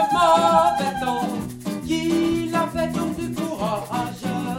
C'est le petit pétard qui chante le petit, le petit, petit, petit cheval. C'est le petit pétard qui chante le petit, le petit, le petit cheval. C'est le petit pétard qui chante le petit, le petit, le petit, le petit cheval. C'est le petit cheval qui chante le petit, le petit, le petit, le petit. Stop Mais je peux chanter le petit cheval? Une fois, oui Hein? Salut les filles Je m'excuse, hein. Rien. Pardon. Bon.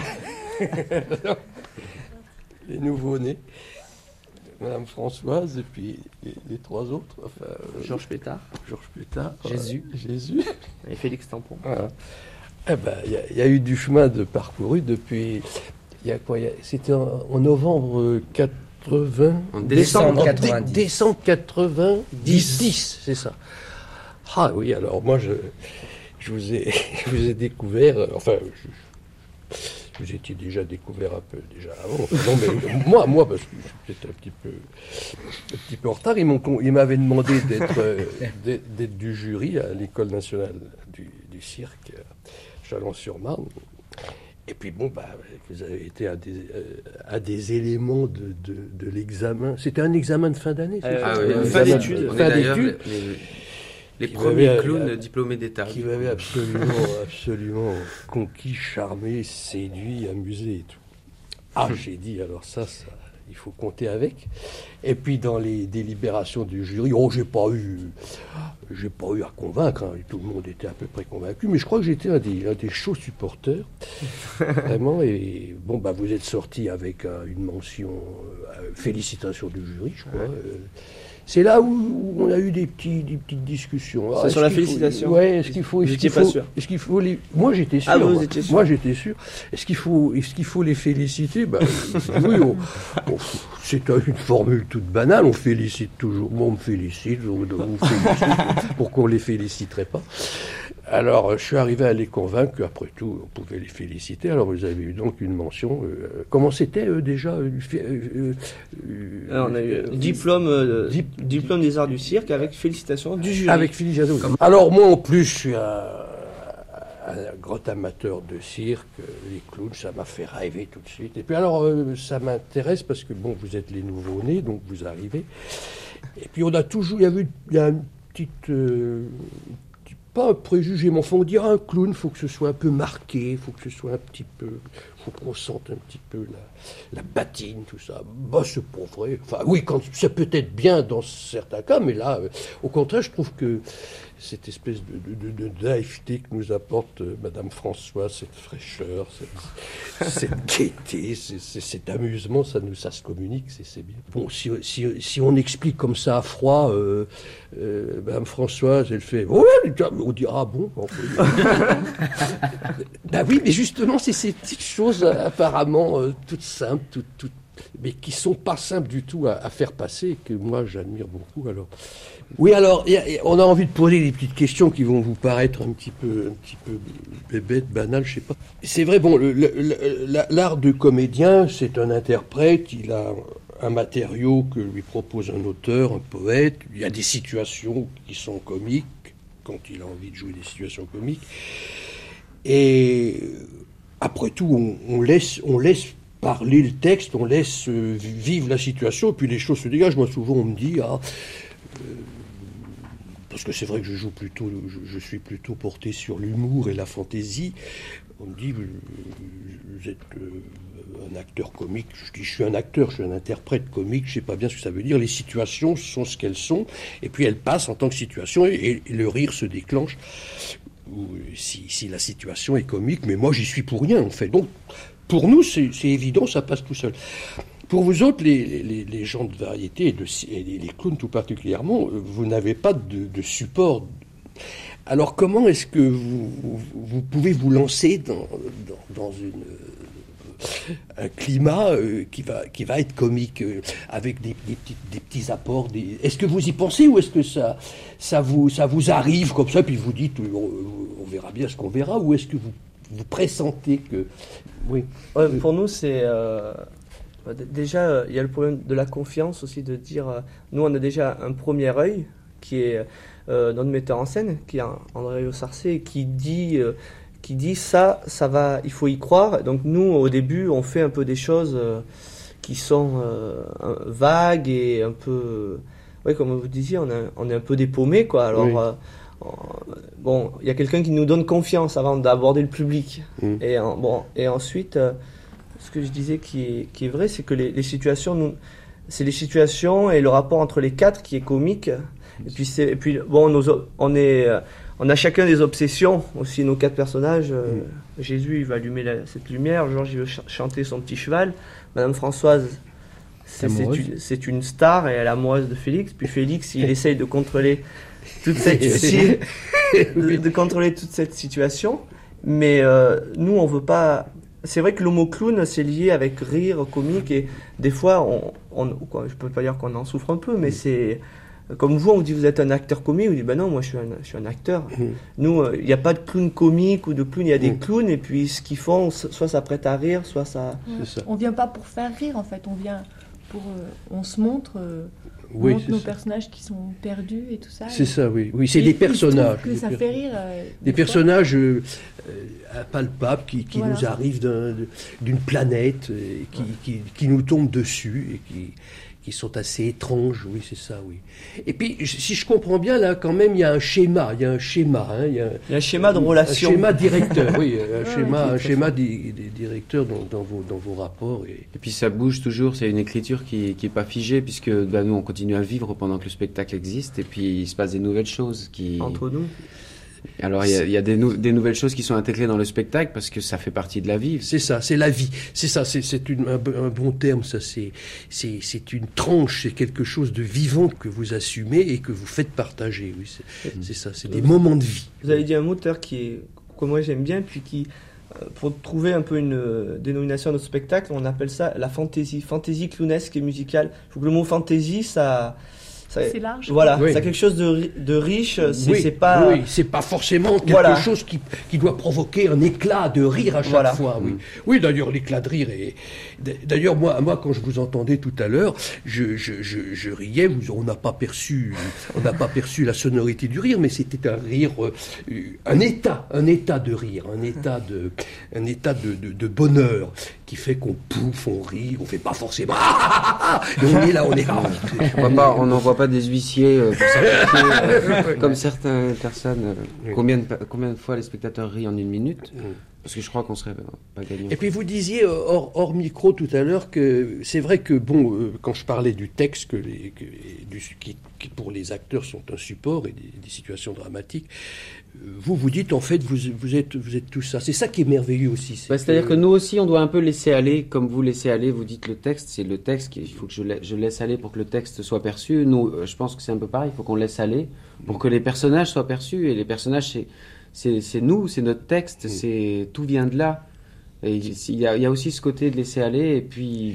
Oui, mais en même temps, laisser aller et rigueur, parce que euh, le- le- le- il- tout ça doit être contenu et maintenu. une- C'est toujours euh, maintenu dans une certaine euh, urgence, quoi. Oui, c'est c'est ça. jamais. euh, Il faut sentir. euh, il faut toujours aller vers l'avant. il, il faut pas, il faut pas, il faut pas que ça s'effiloche. Mm. quoi. Il faut que ça reste toujours très, très dru, très. Et, et- et c'est ça la, la chose, c'est la liberté dans la, dans la rigueur. Et en fait, la, la- la grande liberté, c'est pas ce qu'on peut croire, c'est pas ce que novice peut croire. C'est pas, allez-y, faites tout rire, faites, faites, laissez-vous aller. Non, il n'y a pas tellement de laisser aller quand même. Moi, je sais quand, quand on commence, quand on a commencé à jouer devant le public, que le spectacle, on commence à l'avoir dans la tête, on a envie de, de, de, de déborder de cette liberté. Et c'est, nous, on s'est fait souvent remettre un peu Ah sur oui, les rails. ça, oui, bien parce sûr. que c'est vrai, dans le com- il y a euh, le public des fois marche, donc on a envie Oui. d'y aller. Et c'est vrai que bon, maintenant, bon, avec, euh, on a une, une petite année d'expérience, mais bon, on se rend compte que c'est c'est dans la rigueur qu'il faut trouver la liberté. Et c'est Voilà, pas dans, ça. en, en La- sortant la, la vraie liberté, c'est pas la liberté finalement. Ouais. voilà. Bon, eh ben, on va, on va remettre une petite aubade, hein, parce que moi j'aime bien.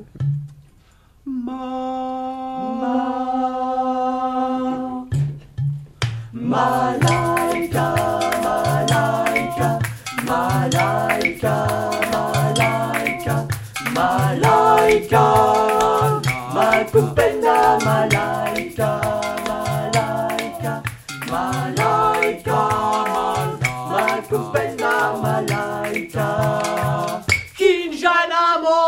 oh, Kinjana Monze, oh, Kinjana Monze, oh. Touche-moi la mani sinawe, nawe. Ekuwa mala, nawe, sinawe. Touche-moi la mani sinawe, nawe. Ekuwa malaika, malaika, malaika, malaika, malaika. Malaika, malaika, malaika. Kinjana Monze, Kinjana Kinjana Monze, oh. Touche-moi la mani sinawe, nawe. Ekuwa malaika, nawe. Touche-moi la nawe. Malaika, malaika, malaika, malaika, malaika, malaika, malaika. Cha cha cha. Jeudi 5 mars, 11h, sur le parvis de Beaubourg. Alors voilà le stylo du siècle. Avec apparition de la Sainte Vierge à Lourdes, si tu regardes dans le trou, en fermant l'œil. Non, pas ce œil-là, voyons, celui qui regarde pas, faut tout vous dire. C'est vraiment la campagne ici. Alors, pour les libres penseurs, j'ai le même article. Le même, absolument. Mais représentant le déshabillé de la femme chic avec dentelle et support jartel en couleur naturelle, garantie, rajouté à la main par des artistes des beaux-arts. Voilà le dénoyauteur à cerise. C'est si bien fait que tu vois même pas le trou dans la cerise. Je vous prie de bien noter ceci, véritable tour de force, merveille de la science française. Vous posez la cerise là, comme ceci. Oui, oui, oui, madame, approchez, approchez, posez-la. Allons, allons, approchez, ça mord pas. Ça viendra peut-être un jour, mais ce sera plus cher parce qu'alors je vous le vendrai en plus comme chien de garde. Voilà, c'est ça. Alors vous appuyez là, doucement, voyons, doucement, pas la peine d'attraper une hernie. Voilà, c'est fait. Regardez-la, ma cerise. Non, mais regardez-la, ronde, fraîche, intacte, superbe. Et pourtant, qui le croirait, elle n'a plus de noyau. Elle ne cassera plus les dents des personnes qui en ont. Elle fera honneur au gâteau sur lequel vous la poserez. Le murmure flatteur de vos invités montera autour de vous. Vous pouvez la manger, c'est un cadeau de la maison. Alors, je vous mets la douzaine, c'est trop? Bon, Vous avez raison, madame, parfaitement raison, car le dénoyauteur Star est strictement inexcusable. Il vous enterrera et il enterrera vos enfants et les enfants de vos enfants. Et cette pure merveille, cette conquête glorieuse de la science et de l'industrie française, ce trésor d'ingéniosité qui fait honneur au cerveau de l'homme et le montre dans toute sa gloire, sans compter le travail que par votre geste vous allez assurer à de nombreux chômeurs français, je vous en demande pas 10 francs, je vous en demande pas 6 francs, je vous en demande pas 5 francs. Tiens, donnez-moi 4 francs 50 centimes. 4 francs 50 centimes seulement et vous l'emportez avec vous. Et tiens, et tiens, je vous mets avec gracieusement et sans qu'il vous en coûte un centime, à titre de cadeau amical et personnel de la maison Magic Star, exigez la signature gravée sur le manche, et afin de faire connaître nos productions au sympathique public de Beaubourg, j'ajoute cette superbe clé à sardine de conception ultra moderne et de forme esthétique dont aucun intérieur coquet ne rougirait de se parer. Et tiens, toujours à titre gracieux et sans supplément de prix, cette ravissante noix de muscade, utile et indispensable à toute ménagère soucieuse de la santé, de l'appétit et de l'agrément de sa petite famille, le tout, je dis bien les trois objets, la collection complète, pour le seul prix du merveilleux Magic Star, lequel à lui seul trois fois la ridicule somme que je vous en demande à titre de lancement publicitaire, et afin de vous le faire connaître, madame. Je suis à vous tout de suite, mais il fallait que je termine mes explications. Toutes les personnes n'ont pas votre intelligence et votre rapidité d'esprit. Voilà, alors je vous l'enveloppe. Nous disons un dénoyauteur Magic Star, une clé Magic Star, super moderne, une ravissante trappe à muscade Magic Star, comme prime et comme cadeau. Voilà, madame, vous n'avez pas la monnaie, ça ne fait rien, ça ne fait rien. Euh, 50 centimes, voilà. À qui le tour, ne poussez pas, voilà, voilà. Et 50 qui font 5, je vous en prie. Vous les mômes, si vous continuez à chier dans mes pompes, je vais vous tailler la gueule, ça va pas faire un pli. Voilà. Je vous en mets combien? Ça, c'est un texte de Cavana que, que j'ai retrouvé dans l'hérital et qui s'accorde très bien à un spectacle de rue que j'ai envie de faire un jour. Qu'est-ce que vous en pensez, mesdames, messieurs? Vous qui vous êtes arrêtés pour écouter mon marathon. C'est reconverti Hein? Vous vous reconvertissez? Oh, c'est pas une reconversion, c'est un retour sources, c'est une boucle.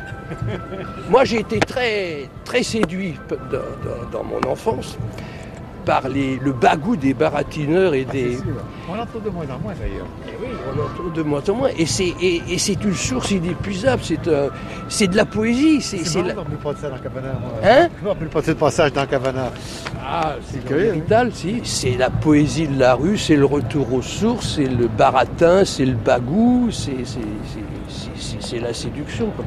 Alors à une époque où on est bloqué, stressé par, par l'audimat euh, de la télévision, maintenant les productions théâtrales, ça devient des complications terribles, des productions de cinéma, n'en parlons pas, économiquement, ça devient de plus en plus compliqué. Alors moi je dis, je vais faire un spectacle dans la rue, je dis merde à l'audimat, je dis merde aux, structures habituelles, je viens dans la rue. Vous avez quand même Ah bah oui là non mais c'est un petit test que je fais là. C'est un petit test, là, c'est pas le spectacle est, est pas, est pas, est pas fait là. Non, ça peut, non, vous non, servir, je- ça peut vous servir. enfin, je sais pas qui c'est là. Mais euh, bah, c'est, c'est quelqu'un de Radio France tout simplement. Ah bah attention, hein, c'est, pas, c'est pas n'importe qui. hein. Euh, dites, euh, vous trouvez ça euh, intéressant comme idée Ah oui. Ah, merci. Maintenant, c'est on vous connaît, alors ça, ça ajoute un peu de sel. Oui, ça sera un petit peu, ça sera un peu insolite. Qu'est-ce qui lui prend, on va dire? Non, on va pas dire ça, on va dire, ça, mais qu'est-ce qui lui arrive? Ouais. Assez insolite, pas, enfin pas vraiment insolite, mais assez étonnant quand même. Quoi, Ouais, parce que, ouais, ouais. Disons que si on veut garder un peu son, son indépendance, son intégrité, entre guillemets, d'artiste, on ne peut pas toujours euh, accepter toutes les propositions qu'on vous fait, bon, qui sont des propositions possibles, mais pas forcément enthousiasmantes. Alors, euh, mon esprit d'indépendant, je suis un, forcené de, l'indépendance, me fait dire, je dis merde à l'audimat, qu'ils aillent se faire voir. Moi, je viens à Beaubourg, j'amuse le monde avec des petits textes que je trouve à droite à gauche, que j'écris au besoin moi-même si j'en ai la possibilité. Chanter des petites chansons, prendre les gens à part, et puis un dialogue qui s'établirait entre nous. mais je vous voyais comme ça en fait. Je reviens un peu aux sources. C'est une manière de boucler. Ça fait 41 ans que je fonctionne. hein. Ça n'a pas l'air comme ça. Ça fait 41 ans que je fonctionne. Moi, je suis un, un gamin de Paris. Je suis vraiment un gamin de la rue. Et puis j'ai été, c'est c'est un peu le- la rue qui m'a qui m'a inspiré. Venir dans la rue euh, pour conclure, je trouve ça bien. Et vous C'est très bien. c'est très très bien. Il faut savoir le faire. Mais ici, c'est très différent de- du théâtre et a fortiori évidemment de- de- du cinéma ou de la télévision. Vous êtes euh, en, en contact direct avec les gens, vous leur parlez et on, vous sent très à l'aise. Oui, c'est- c'est c'est une forme, ça, ça peut être euh, une forme de spectacle qui n'est pas courante que d'être dans la rue, euh, de faire un spectacle de rue et de prendre à partie les gens directement, de, les, inviter à, participer d'une manière réelle. Parce que dans une salle de théâtre, c'est vrai que la participation du public, c'est un peu une participation, euh, réelle, mais enfin à travers, à travers des ondes. Euh, il n'y a pas d'intervention. Il y a une présence qu'on sent, il y a un écho qu'on ressent, un appel qui vous est lancé et qui vous incite à, aller au bout de ce que vous avez envie de faire. Mais dans la rue, ça peut, avoir une forme encore plus extraordinaire de contact, d'échange, et, on s'informe mutuellement, oui. C'est votre façon de dire merde à l'audimat. Voilà, une façon de dire merde à l'audimat, d'être avec les gens, euh, et puis se dire, après tout, l'audimat, euh, on s'en fout. Et puis, il y a, un audimat quand même, là, il y a une participation. vous allez voir que si je concrétise cette idée un peu folle, bah, je vais avoir des sponsors qui vont dire, vous voudrez pas qu'on mette une petite affiche, euh, une petite affiche de, tel produit derrière votre truc? On n'en sortira pas, hein, parce qu'on on est coincé avec ça. Vous voulez que je vous en dise un petit, un petit cours là Faut-il qu'une mère de famille soit cochonne et salope pour pas débarbouiller la gueule à ses gosses quand je vends des éponges comme celle que j'ai l'honneur et l'avantage de vous présenter ici pour 3 francs Je dis bien 3 francs 3 tout petits francs qui n'en vaudront même pas deux demain matin. Merci. Alors je peux venir euh, faire un petit spectacle complet là? Non mais je demanderai autorisation à la ville de Paris. hein.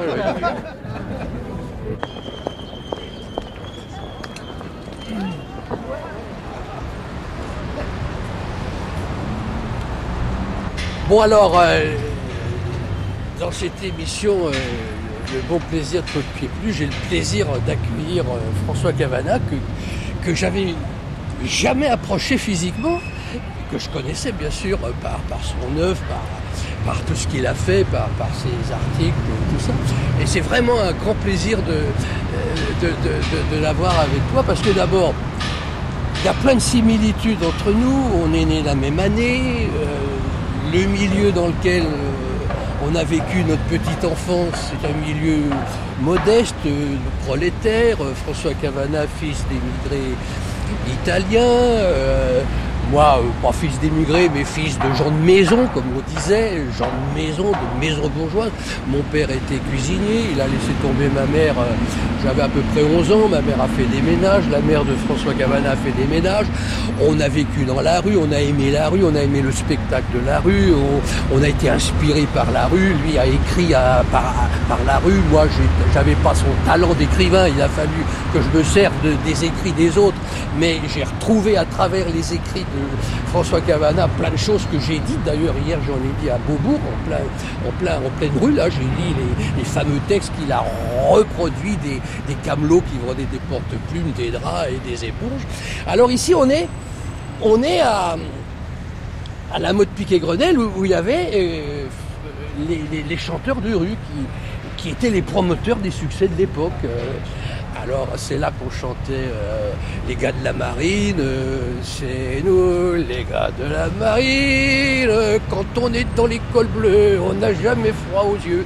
Partout, du Chili jusqu'en Chine, on les reçoit bras ouverts les vieux loups de mer. Quand une fille les chagrine, ils se consolent avec la mer. Avec la mer. C'est nous les gars de la marine, du plus petit jusqu'au plus grand, du moussaillon commandant. Padadam, padadam, padadam. Alors il y avait, il y avait, il y avait donc euh, euh, un petit orchestre qui est là, hein. il y avait un accordéon, il y avait une mandoline, il y avait caisse. Puis alors il y avait, des gars, c'est ce qui m'avait donné aussi le, côté artiste, le côté, euh, ça vous a frappé, ça, ils avaient des, des- manteaux raglants, des manteaux raglants, le col un peu relevé comme ça, euh, des bagues, des, des des chapeaux un peu sur l'œil comme ça. Et alors il, il faisait, c'était déjà pour moi des, des figures extraordinaires, des, des- des artistes. C'est, ça que je ferais. J'aurais pu être ça, j'aurais pu être un chanteur, j'aurais pu être un camelot. Bon, je suis un comédien parce que finalement, c'était relativement plus facile d'être comédien, quoi que c'est pas tellement euh, facile non plus. Moi, ils m'impressionnaient trop ces gens-là. J'étais sidéré devant. Moi, j'étais plutôt timide. Hein. Et je regardais, je regardais tous mes yeux. et- les camelots étaient de véritables. D'abord, ils avaient une diction formidable. Ah, Ils avaient extraordinaire. un rythme, ils, avaient, ils savaient découper un texte pour lui donner une, une efficacité maximum. Les casseurs d'assiettes, Oui, euh, les vendeurs de draps. De draps. les- Ah oui. J'étais là fasciné. Ah oui, formidable. C'était, c'était des, c'était des, des baratineurs, c'était des, c'était des monologues, des monologues de- d'artistes de variété, quoi. Alors il y avait une chanson aussi de l'époque qu'on chantait comme ça dans ce coin-là. euh, c'était euh, Ah plaignez, c'était une chanson de Chevalier. Ah plaignez les vrais parigots, ceux de Belleville et de la Villette. Ils sont victimes des gens honnêtes. Les gens honnêtes sont des salauds. Pa, pa, pa, pa, pa, pa. Ils nous avaient pris déjà notre belote et notre java. Avouez que nous ne sommes pas vergeaux, voilà maintenant qu'ils nous chipent de targot. Dans toutes les classes de la société, la langue verte est adoptée. Chacun redouce fait à sa manière son petit vocabulaire. N'hésitez pas, il y a des choix dans les mots. Un lire, un plume, un pucier, un pajot. Et appelez ça comme vous voudrez, moi je m'en fous pourvu que dedans j'y trouve ma poule. Ma régulière, ma bénesse, ma souris, ma musaille, ma bronzesse, ma hourie. Et appelez ça comme vous voulez, moi je m'en fous pourvu que le petit temps de mettre gros sous sous. Du fric, du blé, de l'oseille, de la braise, des picaillons, du flouze ou bien du pèse. Et appelez ça comme vous voulez, moi je m'en fous pour une journée toujours plein les poches. Plein les profondes, les fouilles et le morlingue. Pourvu que mes zigues de badour, petite fringue. Et appelez ça comme vous voulez, moi je m'en fous.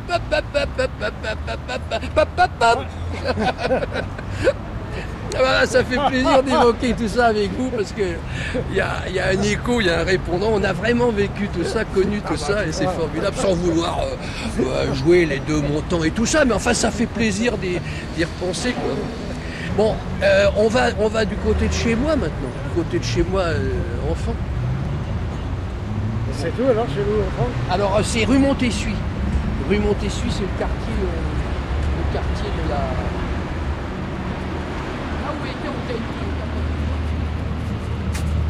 Alors voilà, voilà, voilà, le 16, le 16 de la rue Montessuie où, où j'ai vécu toute mon enfance. Enfin, j'y suis pas né parce qu'on naissait pas dans les maisons, on naissait dans les, dans les maternités. Alors elles étaient toutes dans, à Port-Royal, dans le 14e. Alors, euh, je suis déclaré à la mairie, à la mairie du 14e. Ah bah moi aussi Oui Oui à, la- à la mairie du 14e Oui, monsieur. Ah, bah, Place, voyez, je Mouton, vous- place Mouton du Vernet. Oui, oui. Bah, je vous avais dit qu'on avait plein, de- plein, plein de, plein de points communs. Bah, on est déclaré à la même mairie, c'est formidable. Presque à la même époque. Vous êtes du quel, quel mois vous Février.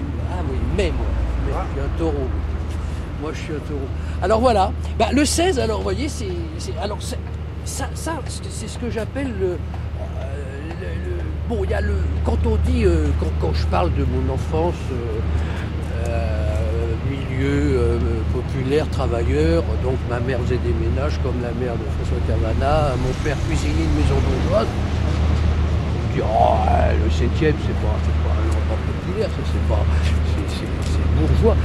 Non, il y avait, il y avait, il y avait dans le 7 il y a dans le 7e des îlots, des îlots, des, îlots de, de- gosses et des, îlots populaires. Et cette, cette, partie de, de- la rue, ce trottoir-là, était, les numéros pairs étaient, étaient populaires et les numéros impairs l'étaient pas. Je sais pas pourquoi. Le 9, c'est un, c'est vrai que c'est un, un immeuble très, très bourgeois, très cossu. Mais à l'intérieur, c'était, les, les- petites, les petites carrés. Euh, Il y avait deux pièces, on entrait directement dans la chambre. Il y avait, il y avait après une autre pièce qui était la salle à manger. Tout de suite à droite, euh, la cuisine, les water. Et puis c'est tout. Alors, euh, c'était pas grand tout ça. Alors, bon, bah, pas de salle de bain, bien sûr, l'eau courante quand même. Et les water dans la maison, ce qui n'était pas évident, évident. Dans l'appartement? Oui, oui, c'était pas évident, mais ça l'était quand même. En luxe? Oui, oui, ça l'était. Alors, pas de baignoire, bien sûr, pas de salle de bain. Alors, la, la- la- la grande toilette le dimanche euh, dans la lessiveuse, euh, qui servait dans la semaine, là, qui bouillait sur le petit réchaud à gaz pour faire la, les- pour bouillir le linge, et puis on se, fait- on se faisait, on se bouillait- on se faisait bouillir soi-même euh, le dimanche pour mettre ses- son beau costume du dimanche, euh, et puis ses belles chemises propres.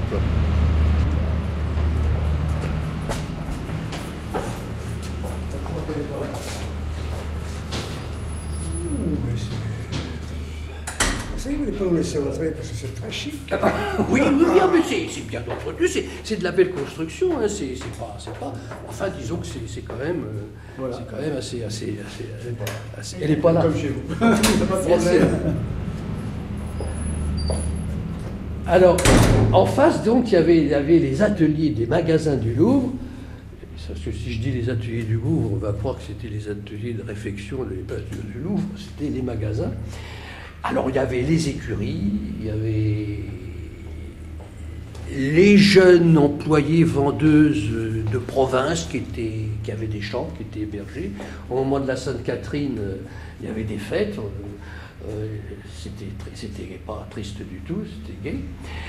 Et puis, euh, il y avait des, chevaux magnifiques qui, livraient dans, Paris, des chevaux, euh, ils étaient tous triés, c'était des beaux chevaux, des beaux chevaux pommelés, euh, dans les grilles, tous, tous euh, dans un même, style, et ils sortaient, euh, quand j'allais à l'école, je prenais l'avenue, l'avenue Rapp, et j'allais à l'école rue Camus, et je les voyais sortir à peu près. Moi, quand j'allais à l'école, c'était l'heure où les chevaux allaient livrer dans, Paris les, les commandes des clients des magasins du Louvre, avec des, des cochers euh, qui avaient une tenue très très spéciale. Enfin, c'était c'était c'était très très étudié tout ça, hein, très étudié. Euh, bonjour. Vous revenez dans votre quartier Oui, oui, oui. Votre papa habitait, j'imagine. Oui, oui, je, ref- je refais un petit, un petit pèlerinage. Vous êtes, vous êtes euh, ré- récemment ici Non, récemment ici, mais j'étais au, j'étais au 12, enfin ça fait 20 ans que je suis dans le quartier. alors je sais un petit peu les histoires du quartier. Ah oui, oui, alors vous saviez, vous saviez. Et je sais pas, j'ai entendu, euh, j'ai reconnu votre voix. Ah bon? Alors vous êtes dit, je vais aller voir ce qui se Non, passe. je vais pas aller voir ce qui se passe, mais, mais pourquoi il faut Il faut y aller. Nous, c'est ce qu'on fait, on va voir ce qui se passe partout. La Vous, preuve, oui. vous avez bien raison. En plus, Oui. je vous adore comme acteur. Ah bah ça c'est... Vous enregistrez tout ça hein Au revoir. Au revoir. Ah bah... bah. Vous voyez Ils m'ont pas oublié. Hein oui, alors cette rue au moment de midi, alors c'était formidable. Il y avait tout le long de la rue, là donc je disais que c'était une rue de gens de maison. Alors il y avait au-dessus, là il y avait monsieur Joannin, au-dessus de chez moi, qui était chauffeur de maître et qui avait été chauffeur de Borotra à l'époque. C'était un- une grande vedette de tennis, les, les- les fameux mousquetaires, là, Borotra. Et alors il venait, il venait, il avait donc, on suppose, laissé son patron euh, quelque part, et puis il venait, il venait manger, lui, avec la voiture. Puisque, puisque son patron la conduisait pas, il ne pouvait pas la laisser. Alors il venait manger, il garait, il garait. son- C'était, il y avait euh, les Hispano-Suiza à l'époque, c'était des, des grandes marques. Hispano-Suiza, euh, Chenard et Walker. Chenard et Walker, Hotchkiss. Talbot. Talbot. Oh, l'hispano-suiza, c'est- c'était un, c'était un monde. hein. Moi, je regardais ça à travers les vitres. C'était des bois précieux, vernis, des petites cases. Je, me demandais ce qu'il y avait. Il y avait des petites fioles. On ne savait pas si c'était de l'eau de Cologne, de l'alcool. Enfin, il y avait des fioles. Il y avait évidemment des, des vitres entre le chauffeur et, et les maîtres. Avait quand même une séparation. Alors les gamins, ils regardaient ça, on rêvait, on disait oh, est-ce que c'est beau Et puis ça nous suffisait. Hein, on n'était pas, on n'avait pas envie d'en avoir une. Moi, j'ai jamais dit j'aurais une hispano suisse. Mais peut-être que dans ma petite tête, je disais quand même euh, si j'ai voulu faire du, du- théâtre et puis essayer de gagner un peu d'argent et de m'en sortir pas trop mal, ça, ça se déposait peut-être déjà à l'époque. On se disait euh, parce que finalement. euh, l'époque, l'époque, c'était très différent. Quoi. On, on regardait tout ça, on savait qu'il y avait des, des gens privilégiés, ils allaient sur la côte, mais on était content pour eux finalement. On, on- on rêvait de ça. on se disait- Moi non plus, ça ne me gênait pas. C'était Oui. un autre monde. Je n'avais pas d'envie ni de, de désir de pénétrer là-dedans. Pour moi, il y avait, il y avait les gens, de la, des gens des affiches, les gens de la publicité, les gens qu'on voyait au cinéma dans les films. C'était un autre monde. Et puis, il y avait le, vrai monde, le monde des gens pauvres. Que je ne considérais pas comme des gens pauvres, mais comme des gens normaux. on n'était pas pauvres, hein, moi, Des je normaux. Je considérais plutôt les autres comme anormaux, les gens qui, qui vivaient cette vie un peu luxueuse, un peu artificielle, vous savez, comme on voyait au cinéma, dans des intérieurs en cuir blanc, Oui, oui, oui. avec de, de- des dames habillées avec du cygne, vous savez, du, du- Oui, du cygne, oui, des oui, boas. oui, oui, des- des déshabillés, des déshabillés en cygne. Ça, je- bon, je savais que ça existait, mais et pour moi, par exemple, pour Hispano Suiza et tout ça, bon, il y avait dans les journaux, il y avait des réclames pour ça, mais ça ne s'adressait pas à moi. Ça s'adressait pas Oui, même pas ça. aux gens normaux, oui. ça s'adressait. Mais on était content, on était content en ait. Ah, oui, on oui, se disait pas à quoi ça sert. On disait c'est bien, il faut que ça continue. Euh, eh, Il faut qu'il y en ait qui aient des chenards et Walker, Oui, des des- des des Bugatti. Une voiture, 16 cylindres, doit avoir 16 chevaux. Je comprenais pas du tout ce que ça voulait dire. Je comprends pas encore maintenant, mais ça m'est resté, je me rappelle. des- Voilà. Et puis, et puis voilà, ces trucs étaient très aimés. Puis il y avait les gosses qui venaient de l'école, tout ça. Bon, bah, c'était ça. Bon, bah, ça continue, hein. euh, tout ça, je veux dire que c'était pas une époque qui unique au monde. Mais enfin, c'est plus tout à fait pareil, quoi. C'est plus tout à fait pareil. Alors voilà, euh, euh, Madame Fouque, c'était la concierge, elle était là à droite, son fils était le copain. Et il y avait, alors les noms, c'était Fouque, c'était Bott, c'était Le Dors, c'était Marquet, c'était. C'était. euh, j'ai plus, enfin, il y en a, il j'oublie. On peut peut-être ri- risquer de monter un tout petit peu devant, devant ma porte où j'étais, là, pour voir, on va voir. On va voir ce que-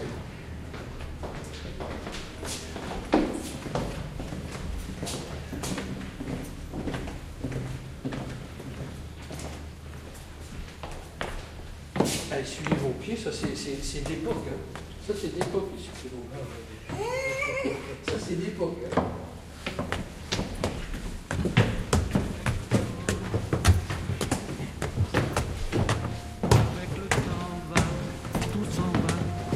On oublie le visage et l'on oublie la voix. Une pièce, Le. Quand ça bat La cuisine, comme je le disais, et puis euh, les voitures sur la droite. C'était très, très, très, très succinct, quoi, très modeste. Mais enfin, il y avait quand même une cheminée, on pouvait mettre des, des- un poêle et tout ça. C'était bien, alors. euh, Il y avait monsieur Tissot qui était là, monsieur Tissot. Il y avait là, à droite, euh, Paulet, monsieur qu'on adorait, Euh, qu'on cherchait sous la pluie, l'autre qu'on devinait au détour d'un regard entre les mots, entre les lignes et sous le phare d'un serment maquillé qui s'en va faire sa nuit. Avec le temps. tout s'évanouit.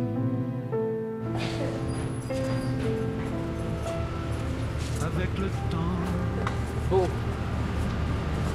Alors, euh, Avec le temps va, on, tout s'en on va. à l'école, là, Même les plus chouettes souvenirs s'atteignent de ses gueules à la galerie farfouille dans les rayons de la mort le samedi soir quand la tendresse Alors, la Tour Eiffel, là, j'ai- vécu avec, hein, je peux dire que. C'était votre lampe de chevet. oui. Bon, je pourrais pas être épaté par la Tour Eiffel puisque je l'ai vu tout petit. Bah si, elle continue à m'épater. Je trouve que c'est quand même euh, quelque chose. On a tout dit sur la Tour Eiffel. On a dit qu'est-ce que c'est que ça? Mais moi, je trouve que c'est une, merveilleuse architecture d'abord fer. Et puis alors, euh, c'est une idée complètement folle d'avoir mis cette tour Eiffel comme ça pour rien, euh, sans, aucun but précis. Alors, euh, bon, bah, cette tour Eiffel, je l'aime toujours autant. Puis maintenant, maintenant, elle est éclairée le soir, c'est merveilleux quand on la voit éclairée comme elle est éclairée de l'intérieur. C'est féerique. Bon, alors, il y avait des publicités déjà. Ah oui. la publicité, c'est pas une invention de maintenant. Il y avait Citroën là, au grand, là, il y avait Citroën qui partait du haut, là, qui, était, qui illuminait la tour Eiffel. Grand truc Citroën. Puis à un moment, elle s'est embrasée, elle s'embrasait, il y avait du feu, puis elle s'éteignait. Enfin, il y, avait eu, il y a eu aussi une pendule, une pendule euh, électrique. On voyait que le soir, bien sûr. les voix qui vous disaient tout bas les mots des pauvres gens. Ne rentre pas trop tard, surtout ne prends pas froid.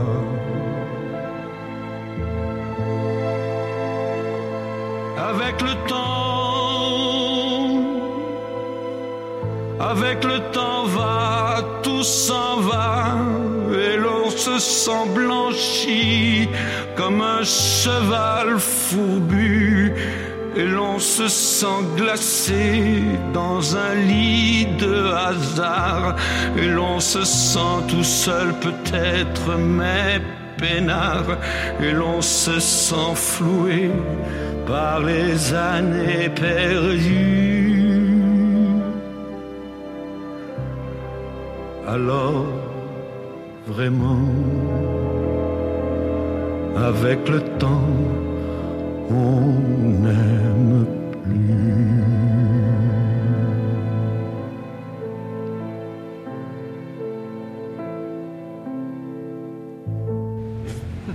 Et vous, Cavana, vous faisiez des virées à Paris quand vous étiez enfant? Avec le vélo? Oui. Ah oui, dès que j'ai pu tenir sur un vélo avec les copains, on venait. on- Moi, c'était pas loin, hein, de gens, il y avait le bout de Vincennes à traverser, puis on était à Paris.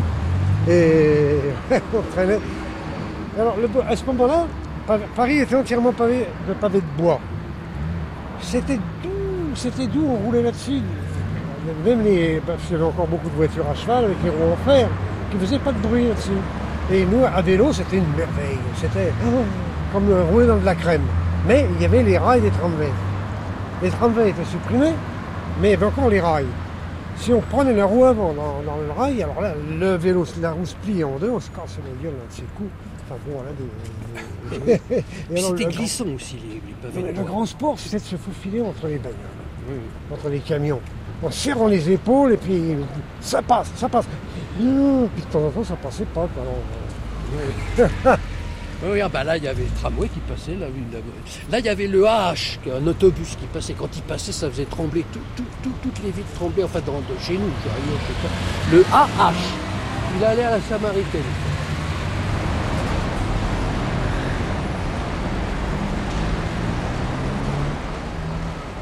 Alors voilà, euh, une école communale. euh, Il y a encore école des filles, école des garçons. Bon, ça c'était l'époque, hein, on pouvait rien faire. Maintenant, je vois Ville de Paris, école élémentaire mixte.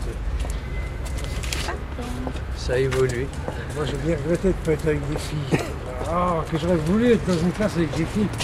J'aurais été vachement bon pour les épater.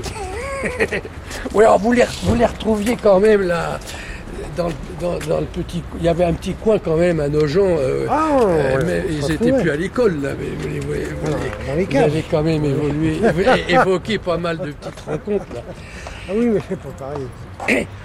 Alors François, moi j'ai lu, j'ai lu de- votre œuvre et, et bon bah l'hérital bien sûr. euh, Et, puis alors, euh, moi il y a un chapitre qui m'a particulièrement séduit et marqué, c'est, le dernier chapitre de L'œil du lapin vous parlez, vous, vous faites une composition, euh, composition française, une rédaction, on disait, et où vous parlez de la guerre euh, avec euh, déjà une- un sens de l'analyse, de la bêtise de tout ça, que moi, je, bon, bah, on n'avait pas ça tout de suite, nous, hein. Bon, vous étiez quand même, il faut dire, euh, quand je dis il y a des similitudes entre nous, euh, moi, je vous ai trouvé très brillant et déjà très, très, très, mûr, très, très mûr avant, avant pas mal de, avant l'âge, si je puis dire. Et cette euh, rédaction, elle vous, elle vous a coûté presque votre fin d'études.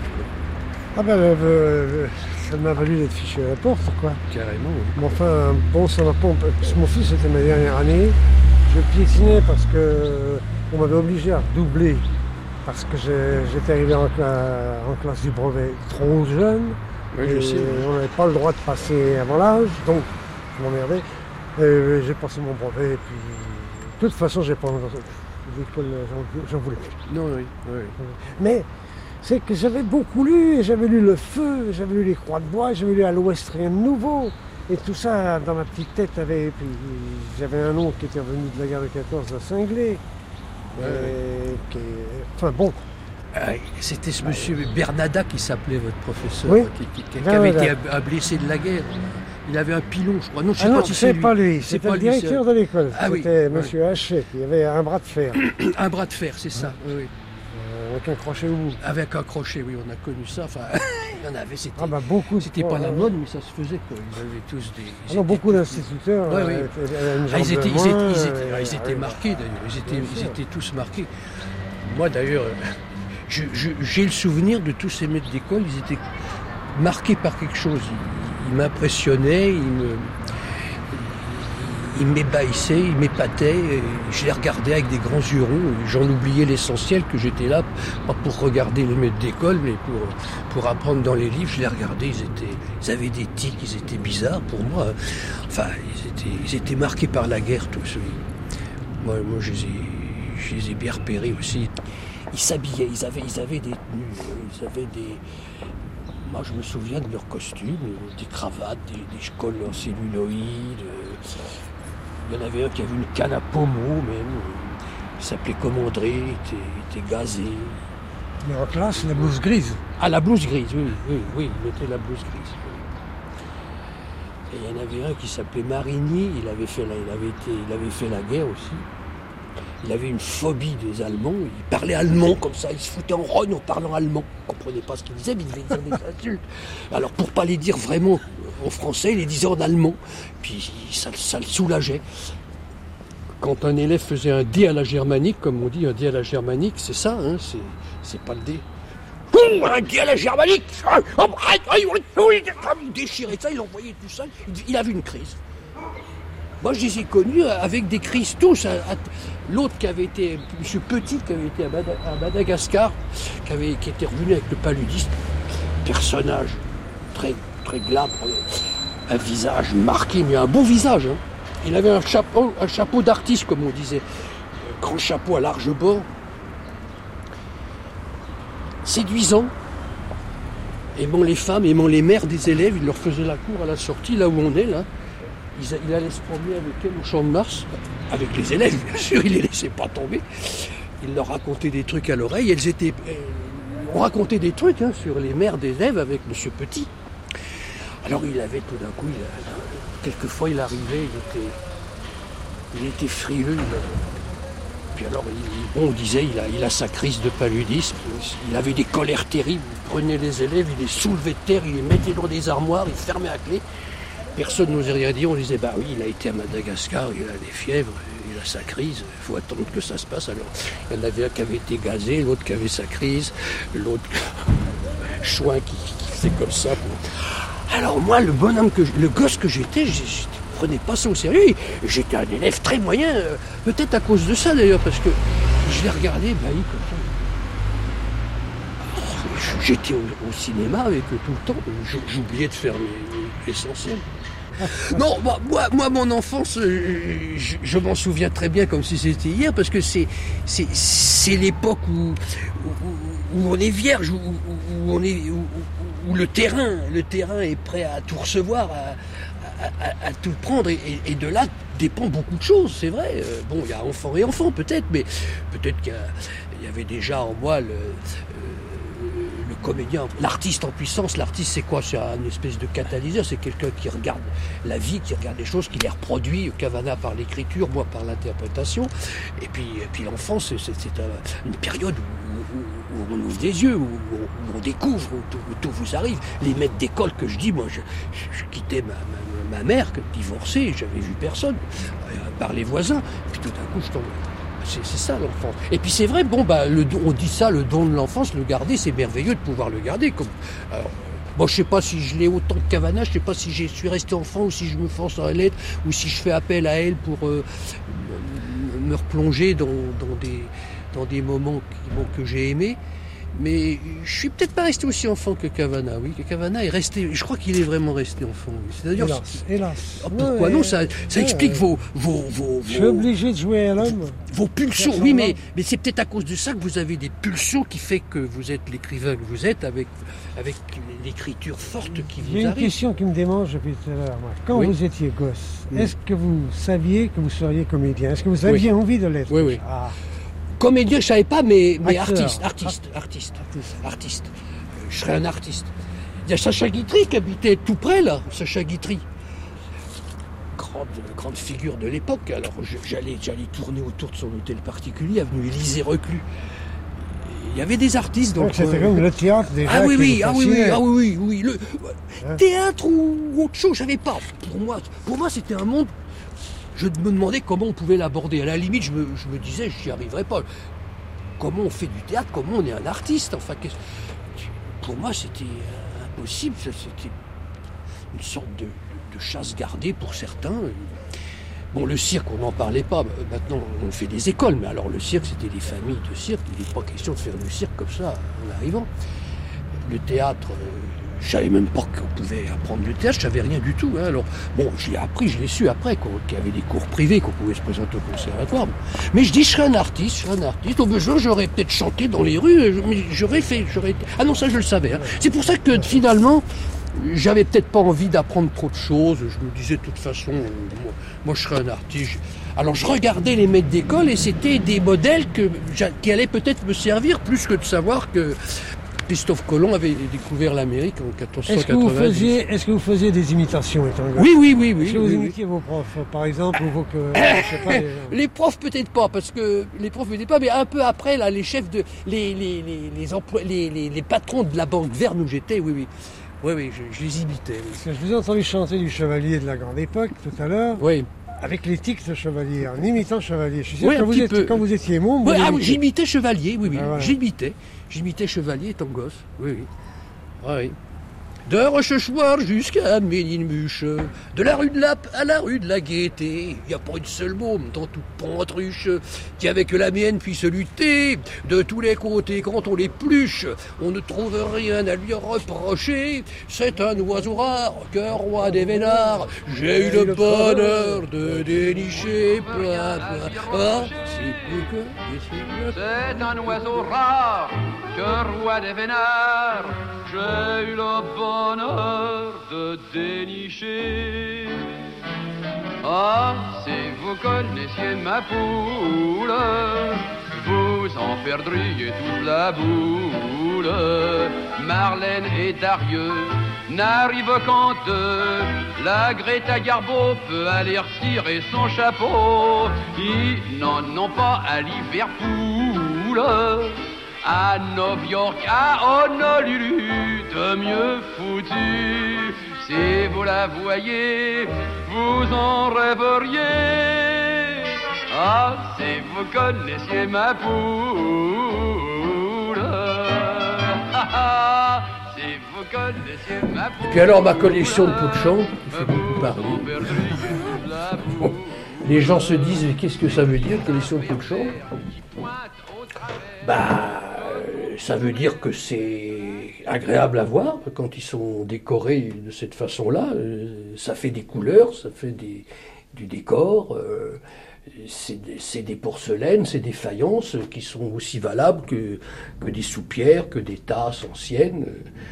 Et, tout ça mis comme ça l'est en pyramide, ça fait une sorte de masse colorée et décorative et qui vaut toutes les soupières du monde. Mais je suis un petit collectionneur. Ah bon, il y en a ici, je sais pas, une quarantaine, j'en ai dans d'autres pièces.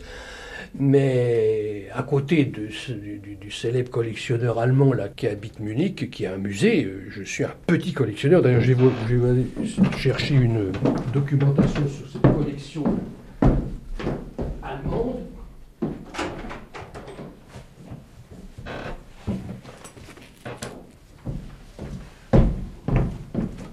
Oui, j'ai pas inventé, j'ai pas inventé la, la collection de pots de chambre. hein. Le, le- le vase de nuit à son musée, il est situé à Munich et recèle la plus fabuleuse collection pots jamais réunie. 8000 pièces 8000 pièces qui déclinent l'histoire des mœurs, avec des raretés comme un Bourdalou de Marie-Antoinette.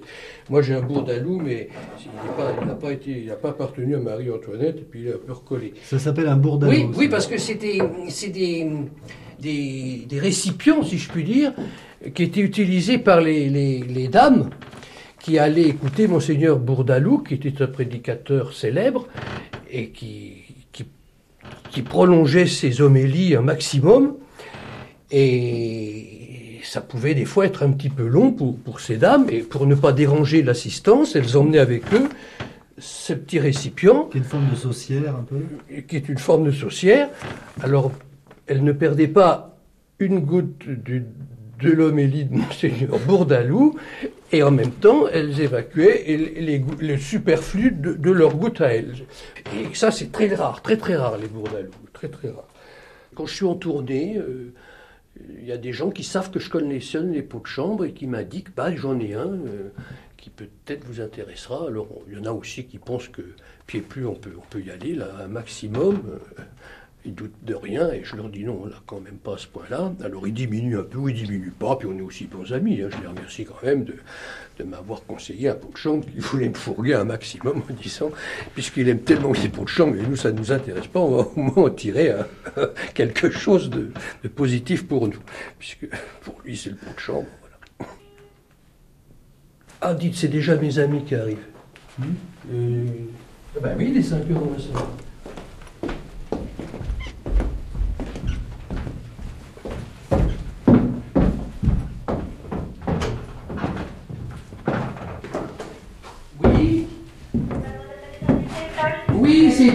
étage.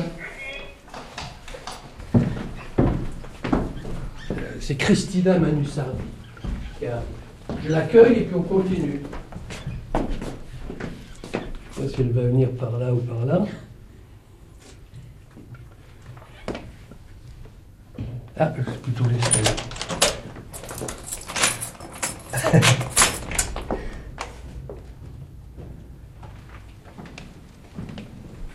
Bonjour. Comment allez-vous Ben, Ça va très bien. Ah, Écoutez, le seul jour de pluie depuis, depuis deux semaines, c'est pas de chance. Ça va depuis la Bonjour. dernière fois Oui. Bonjour. Va Christina. Manusardi. Bonjour. euh, c'est- c'est- c'est- Ça, c'est c'est M. Bardet. Je m'excuse, je vais Bon, alors, puisque euh, on parle de Malestévin, je vous présente des amis qui sont liés à Malestévin, à son œuvre et même à, à sa famille. Et Christina Manusardi, par son papa qui s'appelle, le prénom j'ai oublié, Jean Manusardi. Manusardi, est, est plus ou moins lié à. Dont la mère était une Malestévin, c'était la sœur de Robert. Donc ma grand-mère est une Malestévin, et nous sommes les, les derniers, Ah bon les derniers Et héritiers. alors, vous êtes une Malestévin aussi. Voilà, par ma grand-mère. Mhm. Alors, monsieur, monsieur Bardet, qui est, qui est un architecte et qui, dans l'association euh, de sauvegarde de la rue Malestévin, se- nous conseille euh, à l'occasion. Et alors, monsieur Bardet, Et vous... qui a fait faire un timbre pour Malestévin. Ah, ben, expliquez-nous ça. Qui a fait faire une Merci. exposition. Merci, merci, Hein, merci. qui a- Oui, oui, oui, à fait l'occasion de son centenaire. Oui, À qui a été l'occasion de à son centenaire, l'origine de voilà. ces- de ces initiatives. Voilà.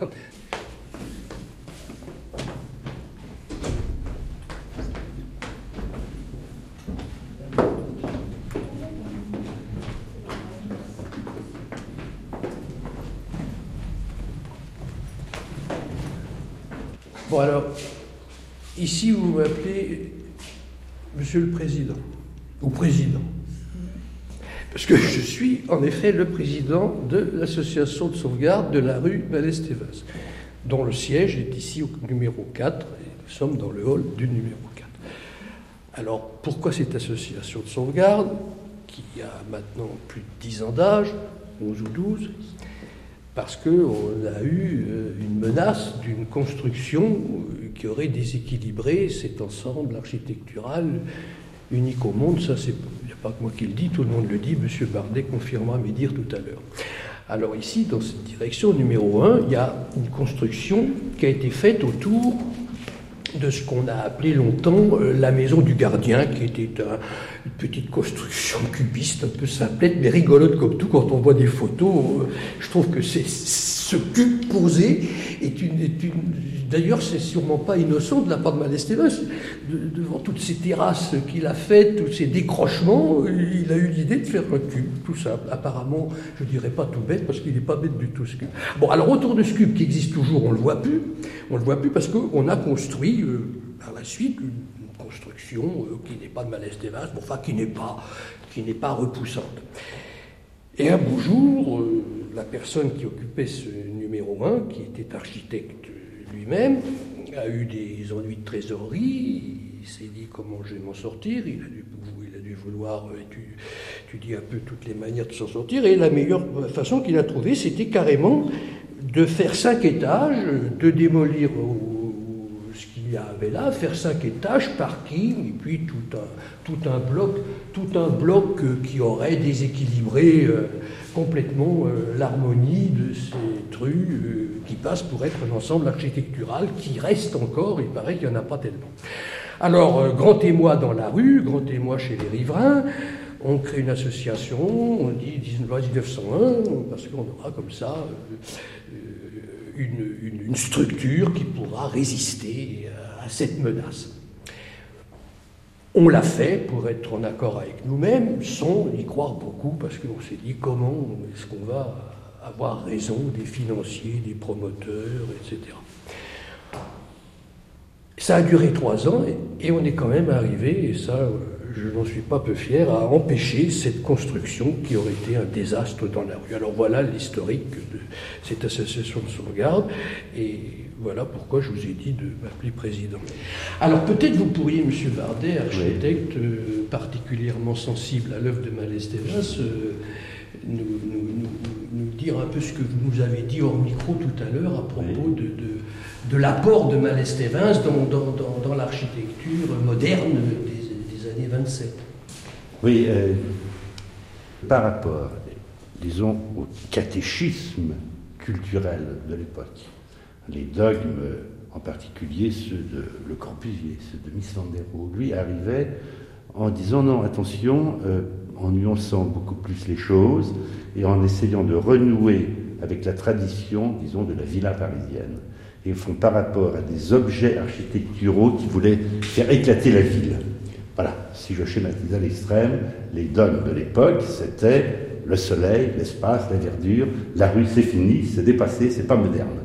Alors que Malestévins s'est dit non, on peut parfaitement continuer, ne pas être en rupture avec ce que nous a laissé la tradition urbaine. Et cet exemple-là, c'est un exemple absolument merveilleux de, euh, comment dirais-je, où l'architecture n'est pas seule, mais euh,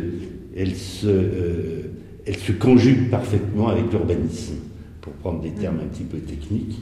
hein. Il n'y a pas de rupture d'un côté des schémas urbains sur lesquels on pose des objets architecturaux, mais il y a un ensemble complet qui est à la fois la ville, à la fois la ville et à la fois l'architecture. Voilà, c'est au fond l'architecture du creux, Oui, oui. et non pas simplement l'objet plein. Voilà.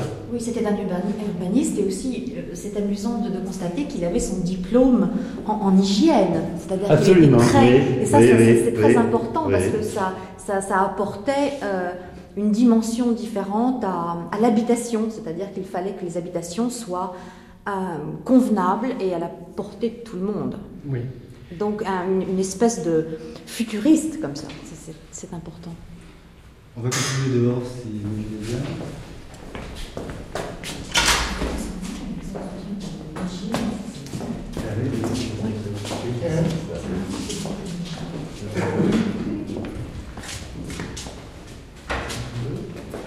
qu'est-ce que ça dit Euh, ça va, les micros ne sont pas, sont pas morts. Alors, euh, voilà, alors là on est à l'entrée, on est à l'entrée de, la rue Malestévins, euh, voie privée, ce qui n'est pas, pas vrai d'ailleurs.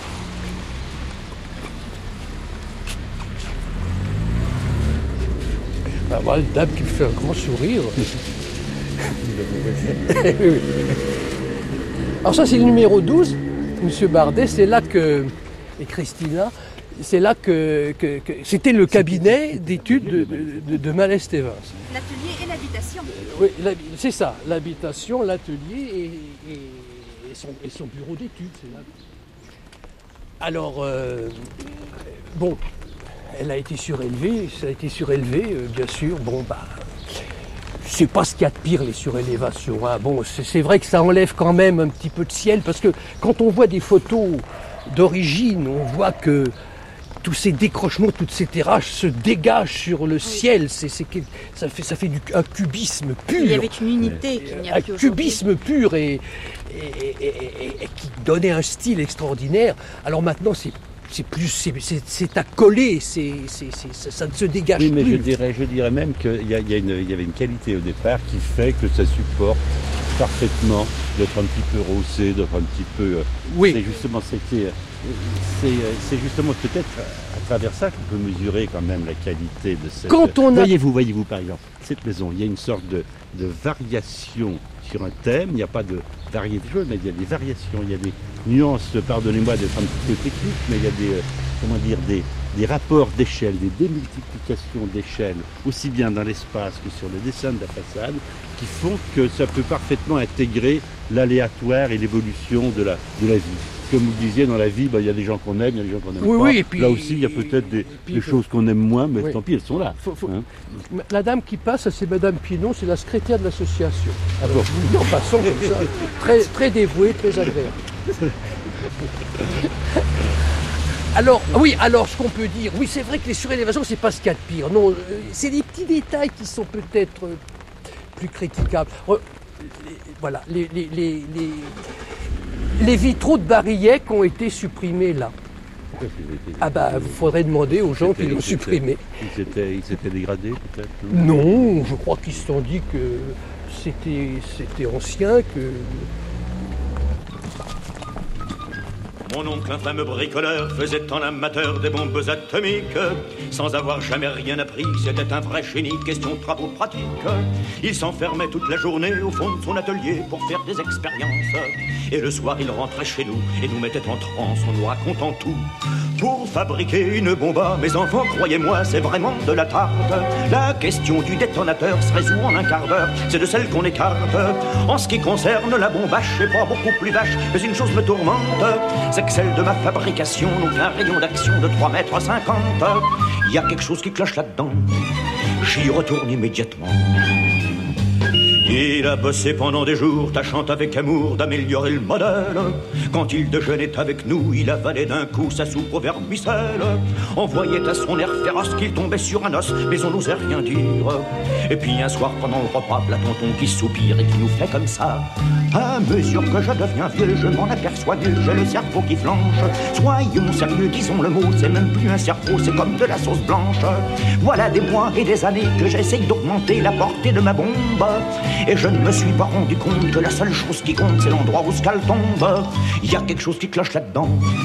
J'y retourne immédiatement. Sachant proche le résultat, tous les grands chefs d'État lui ont rendu visite. Il les reçut et s'excusa de ce que sa cagnade était aussi produite. Mais sitôt qu'ils sont tous entrés, il les enfermés en disant Soyez sages. Et quand la bombe a explosé de tous ces personnages, il n'en est rien resté. Tonton, devant ce résultat, ne se dégonfla pas et joua les andouilles. Au tribunal, on l'a traîné et devant les jurés, le voilà qui bafouille. Messieurs, c'est un hasard affreux, mais je jure devant Dieu, quand mon âme est conscience, en détruisant tous ces tordus, je suis bien convaincu d'avoir servi la France. On était dans l'embarras, alors on le condamna, et puis on l'amnistia. Et le pays reconnaissant l'élu immédiatement chef du gouvernement. Personnellement, vous vous êtes engagé pour des causes très sérieuses, euh, le pied plus, le nucléaire par exemple. Alors euh, oui, je, m'intéresse à pas mal de questions, enfin je- j'essaye de, soumettre des questions assez angoissantes à propos du nucléaire par exemple. Oui, j'ai été amené à, avec l'appel décent à signer cet appel pour, pour, pour militer en faveur de la désescalade nucléaire entre les deux blocs quand ces deux blocs existaient. À partir de là, pour le nucléaire civil aussi, le nucléaire civil qu'on admet plus facilement que le nucléaire militaire, mais qui est aussi plein de dangers. Alors, euh, c'est intéressant d'avoir des avis. Par exemple, on peut, on a, il y a une question qui, qui vous brûle les lèvres, mais est-ce qu'il n'y a pas trop de centrales nucléaires civiles en France? Et à ça, on dit, bon, bah, s'il y en a trop, il n'y a qu'à arrêter les frais. Ah, on peut pas, on peut pas. Elles sont là, il faut qu'elles aillent jusqu'au bout. Marche ou crève. Et quand elles crèveront, on verra le résultat. Et puis, c'est tellement énorme tel que le, bon, le bon peuple, il se dit, bon, c'est une fatalité. Bah, faut peut-être essayer aussi de, au, nom d'une certaine dignité, d'une certaine autonomie de l'individu, de, de, dire, je voudrais quand même essayer de comprendre un peu, puis vis-à-vis de moi-même, de ne pas avoir l'air euh, d'avoir cru tout ce qu'on a voulu me faire croire. Roger Belbéoc Le problème, c'est que euh, cette anxiété de la population, euh, a, des aspects assez étranges. D'un côté, beaucoup de gens amplifient énormément des petits dangers qui ne sont pas négligeables, les, rejets quotidiens des centrales, les, déchets, etc. Tout ça, ça fait, c'est dangereux, bien sûr. Mais pour moi, c'est dangereux, peut-être un peu plus, mais enfin, ça se pourrait discuter, comme les pesticides, les colorants, enfin, toutes ces. Oui, l'ozone, c'est ça, les, gaz d'échappement, euh, les peintures, etc., etc. Si avec ça, ma foi, on serait dans le système euh, habituel de, l'industrie euh, moderne. Mais euh, amplifiant énormément ce danger, il n'y a plus d'espace pour le réel danger qu'est l'accident grave, genre Tchernobyl par exemple. il n'y a plus de place pour ça. On a, les, gens mettent au même niveau Tchernobyl et les fours à micro-ondes. Vous voyez, c'est un exemple qu'on m'a donné souvent. Et euh, ça se comprend très bien parce que on va amplifier énormément un danger en disant c'est le maximum, mais un danger qui, au niveau quotidien, va, ne va jamais apparaître très clairement. Alors que pour les gens de, des régions euh, contaminées de Biélorussie, d'Ukraine, euh, la vie quotidienne a été extrêmement changée depuis, depuis Tchernobyl. Ah c'est bah plus la même, autrement dit. donc ça, elle changerait à moins. Donc on voit pas comment on voit pas comment cadrer le, le, danger. Les gens n'ont pas du tout euh, euh, conscience euh, où est le danger réel. Qu'est-ce que ça veut dire si jamais Alors, il faudrait quand même poser la question un beau jour quand même parce que personne ne veut aller trop loin dans ces questions difficiles parce que c'est vrai qu'on est un peu incompétent. Bon, est-ce que c'est un fléau ou est-ce que c'est un bienfait? Voilà. Alors la question se pose je ne sais pas comment, euh, comment poser la question. Euh, euh, si on regarde au niveau sanitaire, c'est sûr que ça pose des gros problèmes. Les, les régions contaminées de Biélorussie et d'Ukraine, c'est pas tellement facile à gérer les gens sont obligés d'assumer le coût, comme on dit, parce que le gouvernement ukrainien n'aura pas les moyens d'évacuer un, million de personnes. Pas possible actuellement de les reloger. Euh, ils ne peuvent pas fermer les centrales du fait qu'il n'y a pas de courant. Donc il y a une situation extrêmement dramatique qui fait que euh, le coût social va être, va être assumé directement par les populations qui n'ont pas participé aux décisions, ça c'est clair mais euh, sans compter des générations futures. Mais ça, à la limite, encore, Bon, l'humanité peut encaisser ce genre de choses, euh, bon, mais euh, ce que je crois, moi, c'est que le, le, le, véritable danger, tel que je vois, c'est que pour gérer ce genre de situation, il sera nécessaire de modifier profondément euh, l'organisation sociale de la société. C'est-à-dire qu'on est, on, est, obligé de, s'orienter vers une, société de type autoritaire pour, pour ce genre de gestion. Euh, prenons l'exemple, par exemple, pour les, nettoyer Tchernobyl, il y a déjà plus de 600 000 personnes qui sont passées pour nettoyer le site et c'est pas fini. Il y en a encore peut-être autant qui vont y passer. Mais qu'est-ce que vous entendez de société type autoritaire euh bah, Bon, jusqu'à présent, on dit que c'est des volontaires qui sont venus. Euh, hmm. bon, bon, bah, mais si, si, les gens ont conscience du danger, il y aura plus de volontaires. Et il faudra bien quand même que des gens nettoient le site. Imaginez un accident. On, tirera au sort. Euh... Bah, je ne sais pas comment faire, mais il y a un problème là. Imaginez qu'il y a un accident grave dans une centrale et qu'il faut que des gens interviennent. C'est évident que si les gens disent moi je veux pas, moi je veux pas, il faudrait bien que quelqu'un y aille. Ça me paraît évident. Ah oui, mais alors, euh, euh, par exemple, par, par, exemple, de, dans, le, dans, dans, dans l'usine de La Hague, euh, à un moment donné, il y a quelques années, ils ont mis des, des barrières électrifiées avec des, des gendarmes et des chiens policiers, gendarmes en armes, etc. Et ce qui avait été dit à l'époque, c'est pour empêcher les écolos de venir faire sauter le site, ce qui était absurde parce que les écolos avaient une, trouille bleue de ce, de ce site, c'est pas eux qui allaient faire sauter l'usine. Et moi, ce que je disais, c'est pour empêcher les ouvriers de sortir. En cas d'accident, il faut qu'ils restent sur le site, c'est évident. alors ça fait sinon, c'est toute la population de Normandie qu'il faut évacuer. Ça fait froid dans le dos quand j'entends ah bah dire euh, en cas que vous le vouliez ou non. En cas de catastrophe, il faudra qu'on désigne les volontaires. Ah bah, bah S'il n'y a, pas de volontaires, s'il n'y a pas de volontaires, il faudra qu'on les désigne. Bah Bah, bah oui, non, mais ça, ça paraît- Mais le, le- le pire, c'est que, que vous le vouliez ou non, que vous soyez un démocrate, un libéral, un, un anarchiste, vous ne pouvez pas faire autrement. Parce que c'est pas possible de, ne, de laisser faire une situation de se dégrader où des millions de personnes vont être impliquées. Bon, alors on a supprimé la, la, la- la condamnation à mort et on va la retrouver de ce côté-là. Ah bah ça s'est déjà fait en URSS où il y a, il y a eu un, il y a un exemple de, C'est- de- les, les- condamné les- qui a les- été les- les- voilà. Alors on condamnera. en- en alors on va, on va, on va remettre euh, euh, la, la, la, la- la condamnation à mort. euh, Justement, en prévision de ces problèmes, et les condamnés à mort iront nettoyer en cas de catastrophe.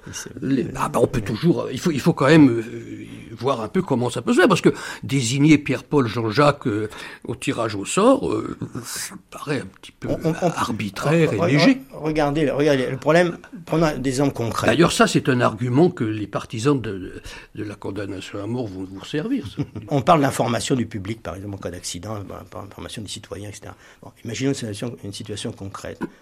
On annonce à la radio, il vient d'y avoir un accident très grave euh, avec euh, rejet intempestif à l'extérieur, diode, euh, à Nogent-sur-Seine.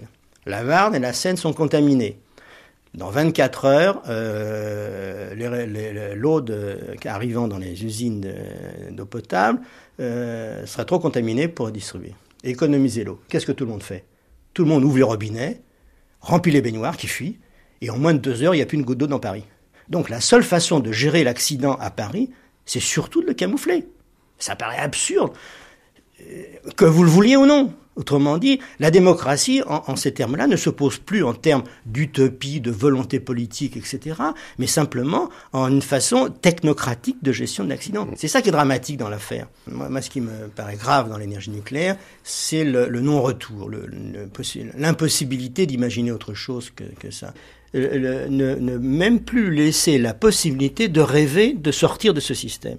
Même pas au niveau de réaliser une sortie, mais même le rêver. Euh, c'est sûr que et ça c'est quelque chose qui qui moi qui m'effraie beaucoup euh, dans dans le nucléaire. C'est peut-être l'aspect le, le, le- le plus dramatique.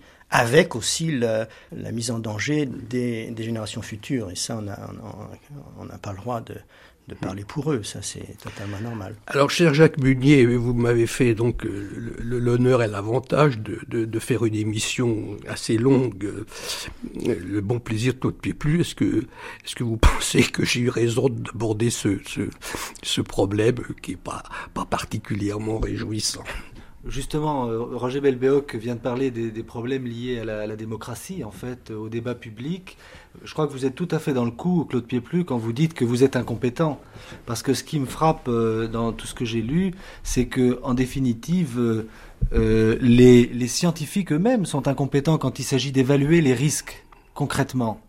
Ils peuvent parler de la centrale telle qu'elle fonctionne, mais chaque fois que des accidents importants aux allures catastrophiques se sont produits, euh, ils ont toujours pris les scientifiques de court. Alors est-ce qu'en définitive, l'angoisse, euh, l'inquiétude de, de- disons, de, du citoyen lambda euh, ou de Claude Pieplu euh, n'est pas finalement plus plus Rationnel. plus rationnel, plus scientifique que l'attitude de certains scientifiques qui ne veulent pas euh, ou qui veulent rester dans le brouillard en ce qui concerne les risques. Moi, je crois que c'est- un, un point fondamental, c'est ce, ce renversement des valeurs euh, rationnelles et rationnelles, concrets, abstraits qu'on trouve dans, dans, dans, toute l'idéologie de, notre société. Et euh, il y a tout un travail de revalorisation de, de, l'angoisse, euh, des fantasmes, enfin, irrationnels, qui me paraissent, moi, la, seule mesure vraie des dangers. Parce que la notion de compétence est très, est très complexe pour le, pour la, quand, vous dites que tel menuisier est compétent quand il fait une table, c'est qu'il il, il- il maîtrise le processus complet de la table, de la planche jusqu'à votre salle à manger. Euh, ça, ça n'existe pas au niveau nucléaire. Il n'y a aucun individu qui maîtrise, euh, même au niveau théorique, la totalité des, des processus. C'est trop complexe. Autrement dit, c'est toute une collection d'individus à la rigueur pourrait se déclarer compétent, à condition que les rouages entre ces individus fonctionnent. Mais là, on est, dans un système où il y a hiérarchisé, avec des tas de contraintes qui font que euh, le, système ne peut pas fonctionner euh, de, cette façon-là. Et l'expérience a montré, pour, dans, des catastrophes moins importantes au niveau euh, industriel, euh, pense à Céveso, choses comme ça, on s'aperçoit que la coordination des compétences n'a jamais fonctionné en cas de problème. Enfin, je, je vois bien De Vos parlant de tout ça, parce que c'est vrai qu'on tourne un peu en rond. Euh, si on a peur, on, on attire le danger, et si- ne, ne- ne pas avoir peur, euh, ça arrange les choses, mais comment ne pas avoir peur devant des choses qui font peur? Voilà, enfin moi je vois très bien De Vos Donc, essayer d'exprimer tout ça. Euh, surtout, n'ayez pas peur, c'est très dangereux, mais n'ayez pas peur. bah oui, mais si j'ai peur, euh, qu'est-ce qu'on fait? Eh ben justement, c'est ça qu'il faut pas, il faut pas avoir peur. Mais quand ça arrive, bah quand ça arrive, de toute façon, peur ou pas peur, ça arrive. Vous, ne saurez plus que vous n'avez pas eu peur, ou vous avez eu peur, vous serez plus là. Madame est servie. S'il vous plaît, nous pouvons passer à table.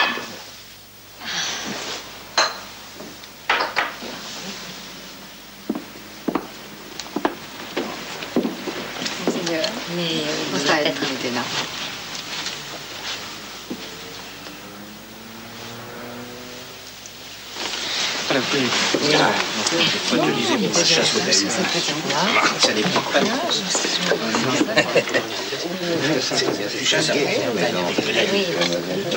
Monseigneur, je vous en prie. Après vous, madame, je n'en ferai rien. Alors, Raphaël, à vous l'honneur. Si vous s'y tenez. Non, mais. Si vous voulez boire. euh, Vous là, madame. Mais qui peut venir à cette heure-ci Rosalie, allez ouvrir, je vous prie. Petite main dans certains des à côté pour le travail.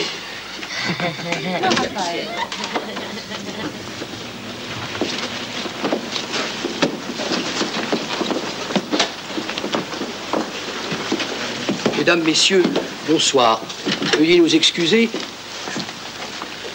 Mais que se passe-t-il? Je ne vous attendais que demain. Les manœuvres ont été avancées d'un jour. Mais colonel, vous vous rendez compte Vous arrivez à l'improviste et je... Ah, je suis sincèrement désolé, croyez bien que ce n'est pas ma faute. Ce soir, justement, nous avions des invités. Je suppose que vous n'avez pas dîné. Non, madame. Écoutez, si vous m'accordez cinq minutes, je vais voir ce que je peux faire. En attendant, vous pourriez peut-être prendre un verre et faire connaissance avec nos amis. Avec plaisir. Excusez-moi. Monseigneur, vous pourriez nous donner un coup de main, il faudrait ajouter des chaises. À votre service, madame.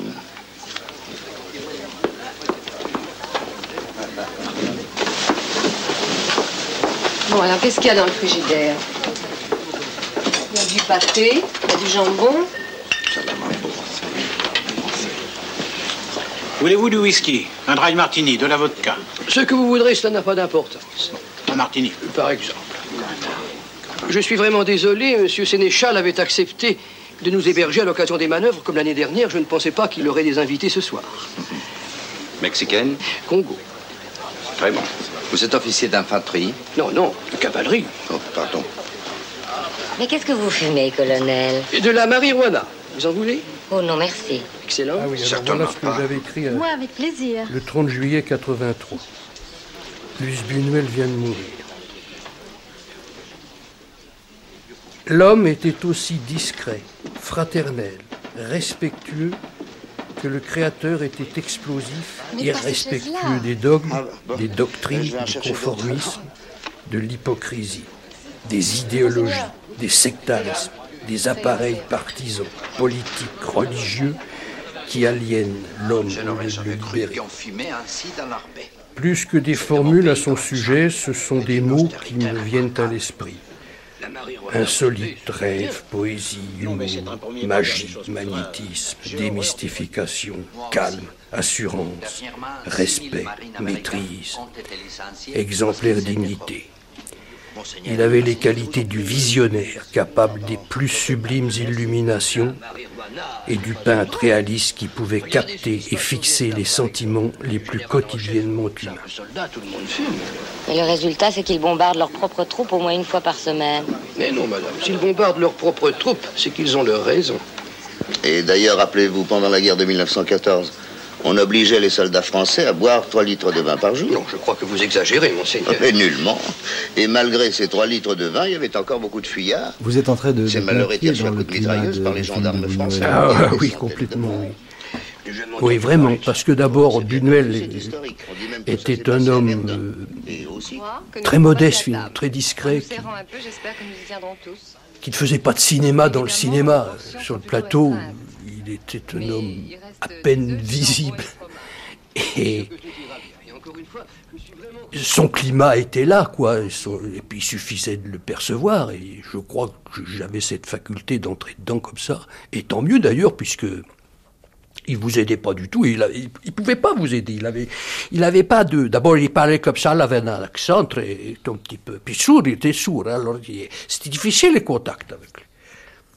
Alors, des fois, il disait un petit peu plus euh, fluidly, un petit peu plus léger, léger. C'est ça qu'il disait. Et puis il faisait une prise et si on lui avait pas demandé d'en faire deux, il en restait là. Mais alors Pierre Larry, son assistant, disait Don Luis, on l'appelait. Don Luis, il faut faire une deuxième, c'est plus prudent, c'est jamais. La première peut avoir un accident. Voilà, on a fait une deuxième. C'était, c'était facile, c'était. Il n'y avait pas de. Prenait pas la tête dans les mains. Moi, je peux pas d'ailleurs, je peux pas me prendre la tête dans les mains, je peux pas voir les gens qui se prennent la tête dans les mains, ça, ça me fait peur. Et c'était bien. Cette espèce de poète qui vous emmenait, euh, on partait vraiment des choses les plus, les plus simples, les plus quotidiennes, les, plus, les rapports les plus faciles, humains.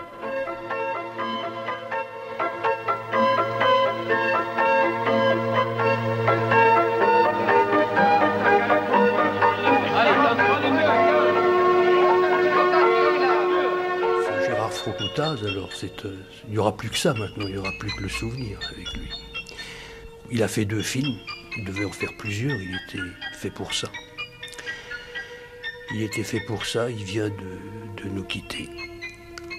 Mais je ne l'oublierai pas, on était très liés, très très liés. D'ailleurs, je voulais qu'il participe à, à cette émission. Vous avez téléphoné et au répondeur, il y avait sa voix, une belle voix grave. Je ne suis pas là, laissez un message. Je vous rappellerai à mon retour. Ben, il rappellera pas.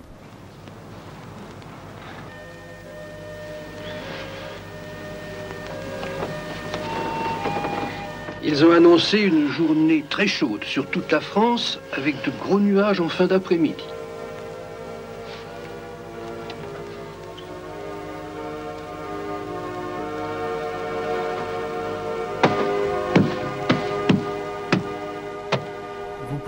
Raconter euh, les, souvenirs, disons, qui sont attachés à ces photos que vous avez chez vous alors, écoutez, il y, a, bah, y a une photo justement de, du Rabat-Joie, tournage du Rabat-Joie. Jean Lariaga. Euh, là, j'étais en train de lui expliquer certainement un, un, jeu de scène où il devait pétrir du pain. Parce que moi, je, moi, moi, je suis fils de boulanger, j'ai jamais été fichu de faire du pain, alors que j'ai vu mon père faire la fournée tous les soirs. Et là, j'essayais difficilement avec la, avec, il y a sur la photo, il y a, il y a un boulanger qui est venu nous donner des conseils malgré tout pour que je, parce que je voulais quand même pas lui faire faire des choses fausses. vous voyez, Claude est très attentif. Et puis finalement, dans la scène, il a, bah, il a pétri la pâte euh, comme s'il avait fait ça toute sa vie, quoi. Et toutes les photos là sont liées. Euh, Alors oui, ce sont des photos du tournage, oui, avec Jacques Villeray aussi. C'est un tournage qui nous, tient à cœur parce que c'était, il avait, c'est un tournage qui avait été interrompu pendant trois mois en plein milieu du tournage pour des raisons de grève, grève des comédiens. Et Claude était le premier, le premier ennuyé pour des questions syndicales, c'est-à-dire quand on était arrêté, on ne pouvait plus tourner. Et ça a duré trois mois avant qu'on puisse reprendre le film. Euh, ce qui fait que ça a peut-être encore renforcé les liens entre l'équipe du film, euh, les comédiens. Euh, il y avait une comédienne qui, qui, est, tombée enceinte. Enfin, elle était enceinte au début du film, et puis quand on a repris, elle avait, elle avait, ça se voyait, elle était enceinte de trois mois. Elle avait une scène où, elle était nue, d'ailleurs. En avant, il y avait plein de, plein de gags qui sont venus se, se rajouter, parce que c'était un, un film très drôle. Puis voilà, puis il y a des, il y a encore de la place pour les prochaines photos, les prochains souvenirs avec Claude. Hein. Je voudrais beaucoup euh, arriver à, concrétiser un projet avec lui, un projet de film où Claude serait un, un clown, un clown blanc. C'est-à-dire un homme qui, qui rêve de devenir clown, mais qui ne l'est pas dans la vie et qui, dans des circonstances tout à fait particulières, arrive à concrétiser son rêve c'est-à-dire entrer, entrer, en piste et, être clown blanc. Et c'est un, c'est un projet qu'on, que, que je viens d'écrire et qui va peut-être se réaliser. Souvent, lorsqu'on lui demande euh, ce qu'il fait, il dit je suis artiste ou fantaisiste. Oui, c'est. Vous avez raison de, de rappeler ça. C'est vrai. Je pense qu'il il a eu un, parcours de comédien, un très long, très long parcours de théâtre. Mais euh, aujourd'hui, je pense qu'il a raison de dire qu'il est de se situer comme un, un funambule, c'est-à-dire quelqu'un qui peut jouer n'importe où dehors ou sur des tréteaux et retrouver la, la vocation des, des, des funambules. Il est ça, c'est un clown, c'est un homme de la rue. Beaucoup. Chanteur des rues, comédien des rues. C'est son enfance, ça, un peu qui... Certainement. Je, je sais qu'il a été très marqué par les chanteurs des rues. Autrefois, on voyait des, des, des, chanteurs qui créaient les chansons dans la rue, puis après ils vendaient la, la partition. Hein, vous vous souvenez, dans, on voyait ça dans les films de, de René Clair, hein, Sous les toits de Paris. C'était une tradition. Et je sais que Claude était fasciné lorsqu'il était enfant par les chanteurs des rues. Et il est fasciné par ce contact de la rue, c'est-à-dire de la création qui se passe dehors, qui, qui, qui est sur le trottoir, quoi.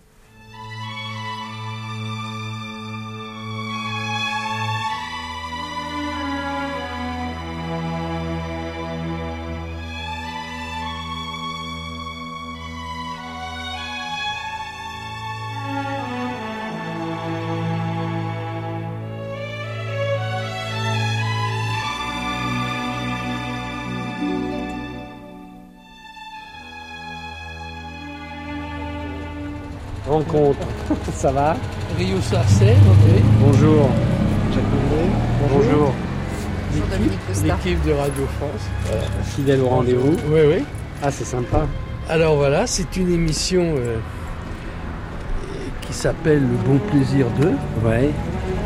Alors, ils, ils ont voulu que j'ai un bon plaisir. Alors, on dit votre bon plaisir, c'est quoi? Bah,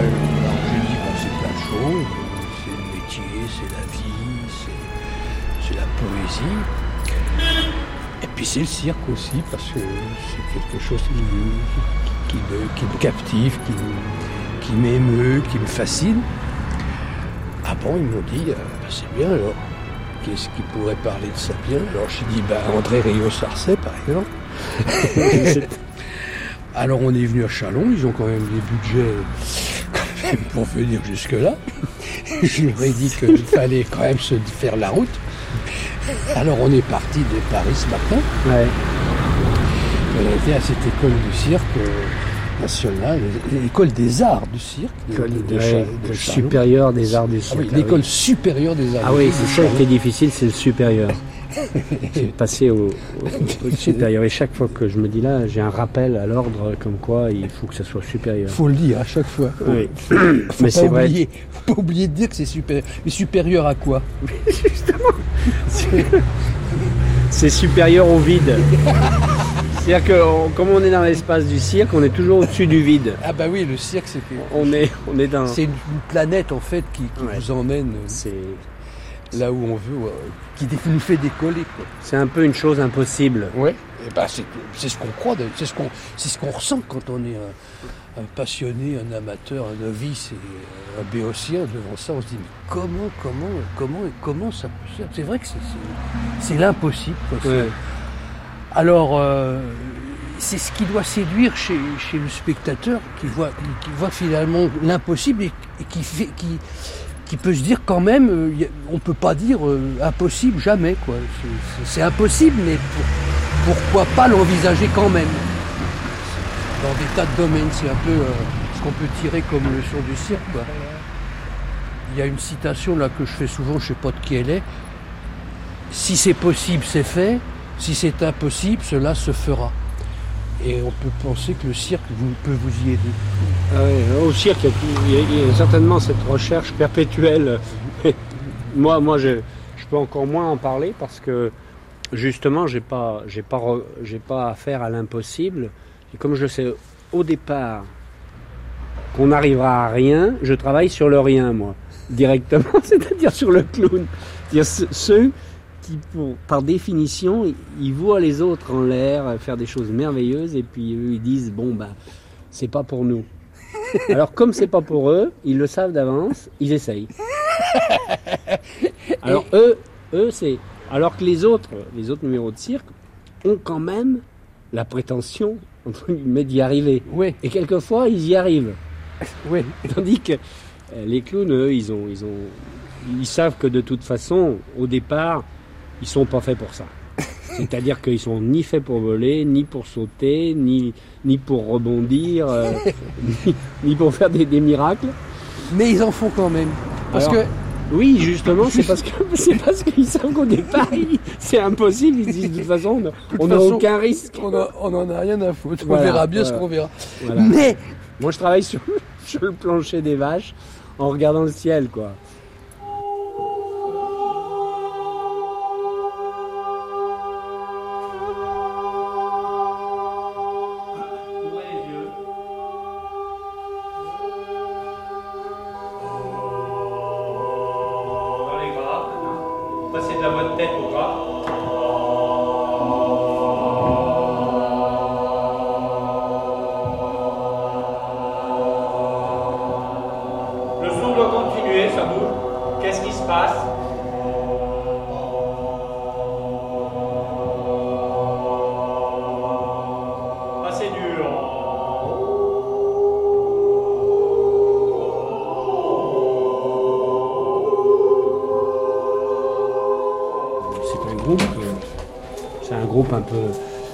Peu éclectique avec des débutants et des gens un peu moins débutants. Je les ai réunis et ils travaillent ensemble.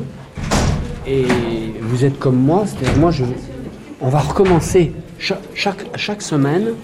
On remet, on remet à zéro, c'est-à-dire on recommence comme si on, on redécouvrait parce que, parce que le personnage du clown, ils arrivent, ils peuvent pas le travailler en soi tout seul. Ils travaillent des techniques, des numéros. Et moi, je suis là, je leur permets ou j'essaye d'être un peu le miroir. Alors, on va travailler. Là, je viens par exemple de, travailler avec, euh, avec Joël, qui est là, en train de noter euh, ce qu'on appelle la. la J'essaye, comme on est, on est dans, ce qui est formidable dans le cirque, c'est qu'on on travaille, alors qu'au théâtre, on dit un petit peu, on dit quand est-ce que tu joues ce soir, et au cirque, on dit quand est-ce que tu travailles? Voilà.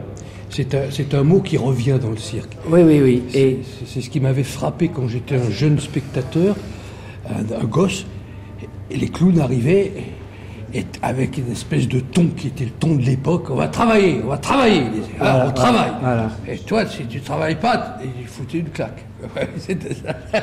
on va travailler. Oui, c'est- un mot qui revient. Oui. Et il y a un terme qui- que je trouve très, très joli, qui est très, très modeste euh, au cirque, qui est la routine. Chacun, avant de travailler son numéro, on travaille sa routine, comme le musicien, il fait sa gamme. Ouais. Et en ce moment, depuis un an et demi, j'essaye de, de trouver une solution parce que les clowns sont un peu les acteurs du cirque. C'est les acteurs, ils travaillent avec eux-mêmes, ils travaillent, ils sont, ils sont beaucoup plus acteurs que les, que les autres, mais ils ont ce, ce côté euh, euh, ab- absolument qu'on ne connaît pas, qu'on ne sait pas chez l'acteur. Qu'est-ce qui fait? La magie de l'acteur Donc comment mettre en forme alors que le jongleur il fait, il fait sa routine, c'est-à-dire il fait ses gammes, une main, deux mains, trois mains comme le musicien. Le clown qu'est-ce qu'il fait en dehors de ces choses techniques Donc euh, moi je travaille un peu essayer de mettre en ordre une espèce de routine. Comment je, je- commence à l'état zéro, je suis pas costumé, comment j'arrive au niveau pour entrer sur la piste? Quelle est ma routine d'entraînement pour être au niveau du clown, si on peut parler d'un niveau Et donc c'est quelque chose d'assez intime. On ne parle pas de technique, on parle de quel est l'état qui fait que quand j'entre, on sent ces petites lumières qui s'allument, que les gens ils disent ah, ah, ah, ah. Et c'est un peu ça. Alors, qui on vient vous de- emmène, qui vous emmène quelque part. voilà, alors on vient de travailler avec, avec Joël euh, là-dessus, sur, sur un espèce de parcours qui est un peu un rapport avec l'état où je suis quand je démarre. Je suis fatigué, je suis fatigué. Et puis je redécouvre un peu quel est ce, double, parce que le clown c'est un peu un espèce de double de moi-même qui me permet toutes ces libertés. Euh, quels sont les gestes qu'on fait, quels, sont les pas qu'on fait, quelles sont les, conneries qu'on va raconter, quelles sont les choses qu'on ne sait pas faire surtout. Mais donc moi, ce que je- j'essaye de transmettre, c'est que dans le fond, ce personnage, le travail qu'on fait, c'est un peu, c'est une construction de personnage. au sens théâtral, sauf qu'on construit son propre personnage.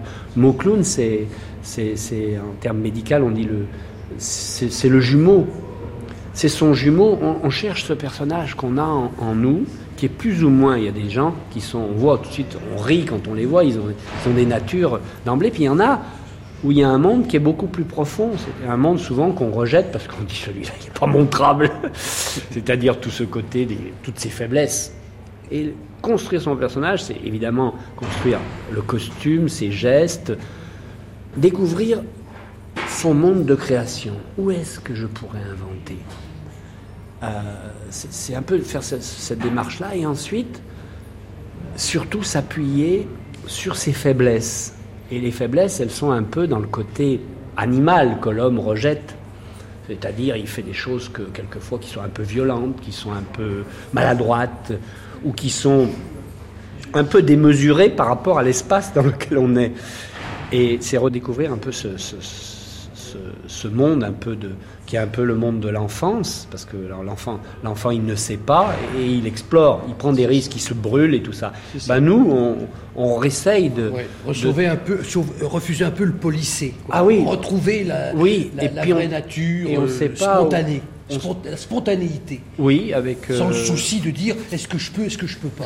C'est-à-dire, on ne sait pas où on va. Mm. Et chacun, on travaille en collectif pour regarder les autres, mais en même temps, chacun a un chemin complètement différent.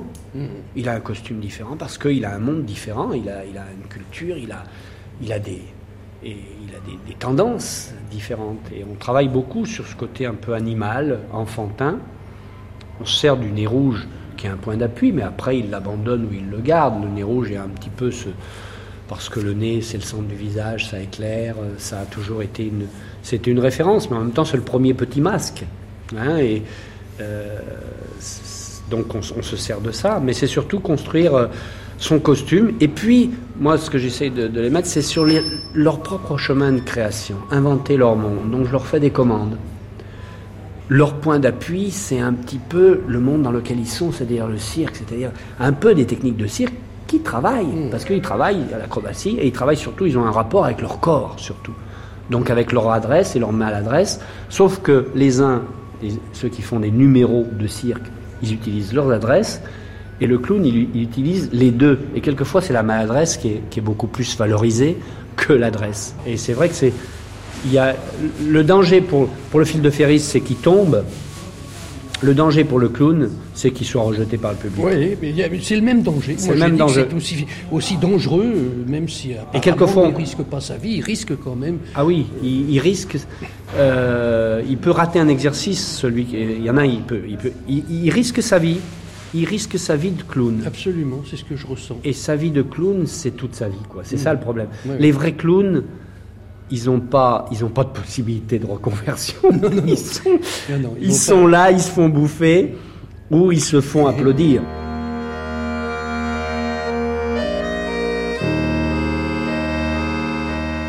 Le bon plaisir de Claude Pieplu. Une émission de Jacques Munier avec Jacques Bardet, Roger Belbéoc, Franck Capillieri, François Cavana, Gabriel Garand, Hélène Lapiover, Jean Lariaga, Christina Manusardi, André Rio-Sarcey et les Nouveau-Nés, Jacques Rouxel.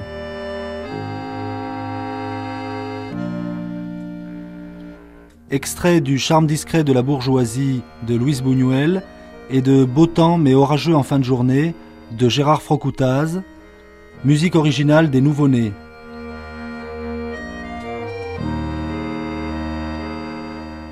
Coordination Françoise Raymond. Prise de son et mixage Arthur Gerbeau, Vincent René. Réalisation Dominique Costa.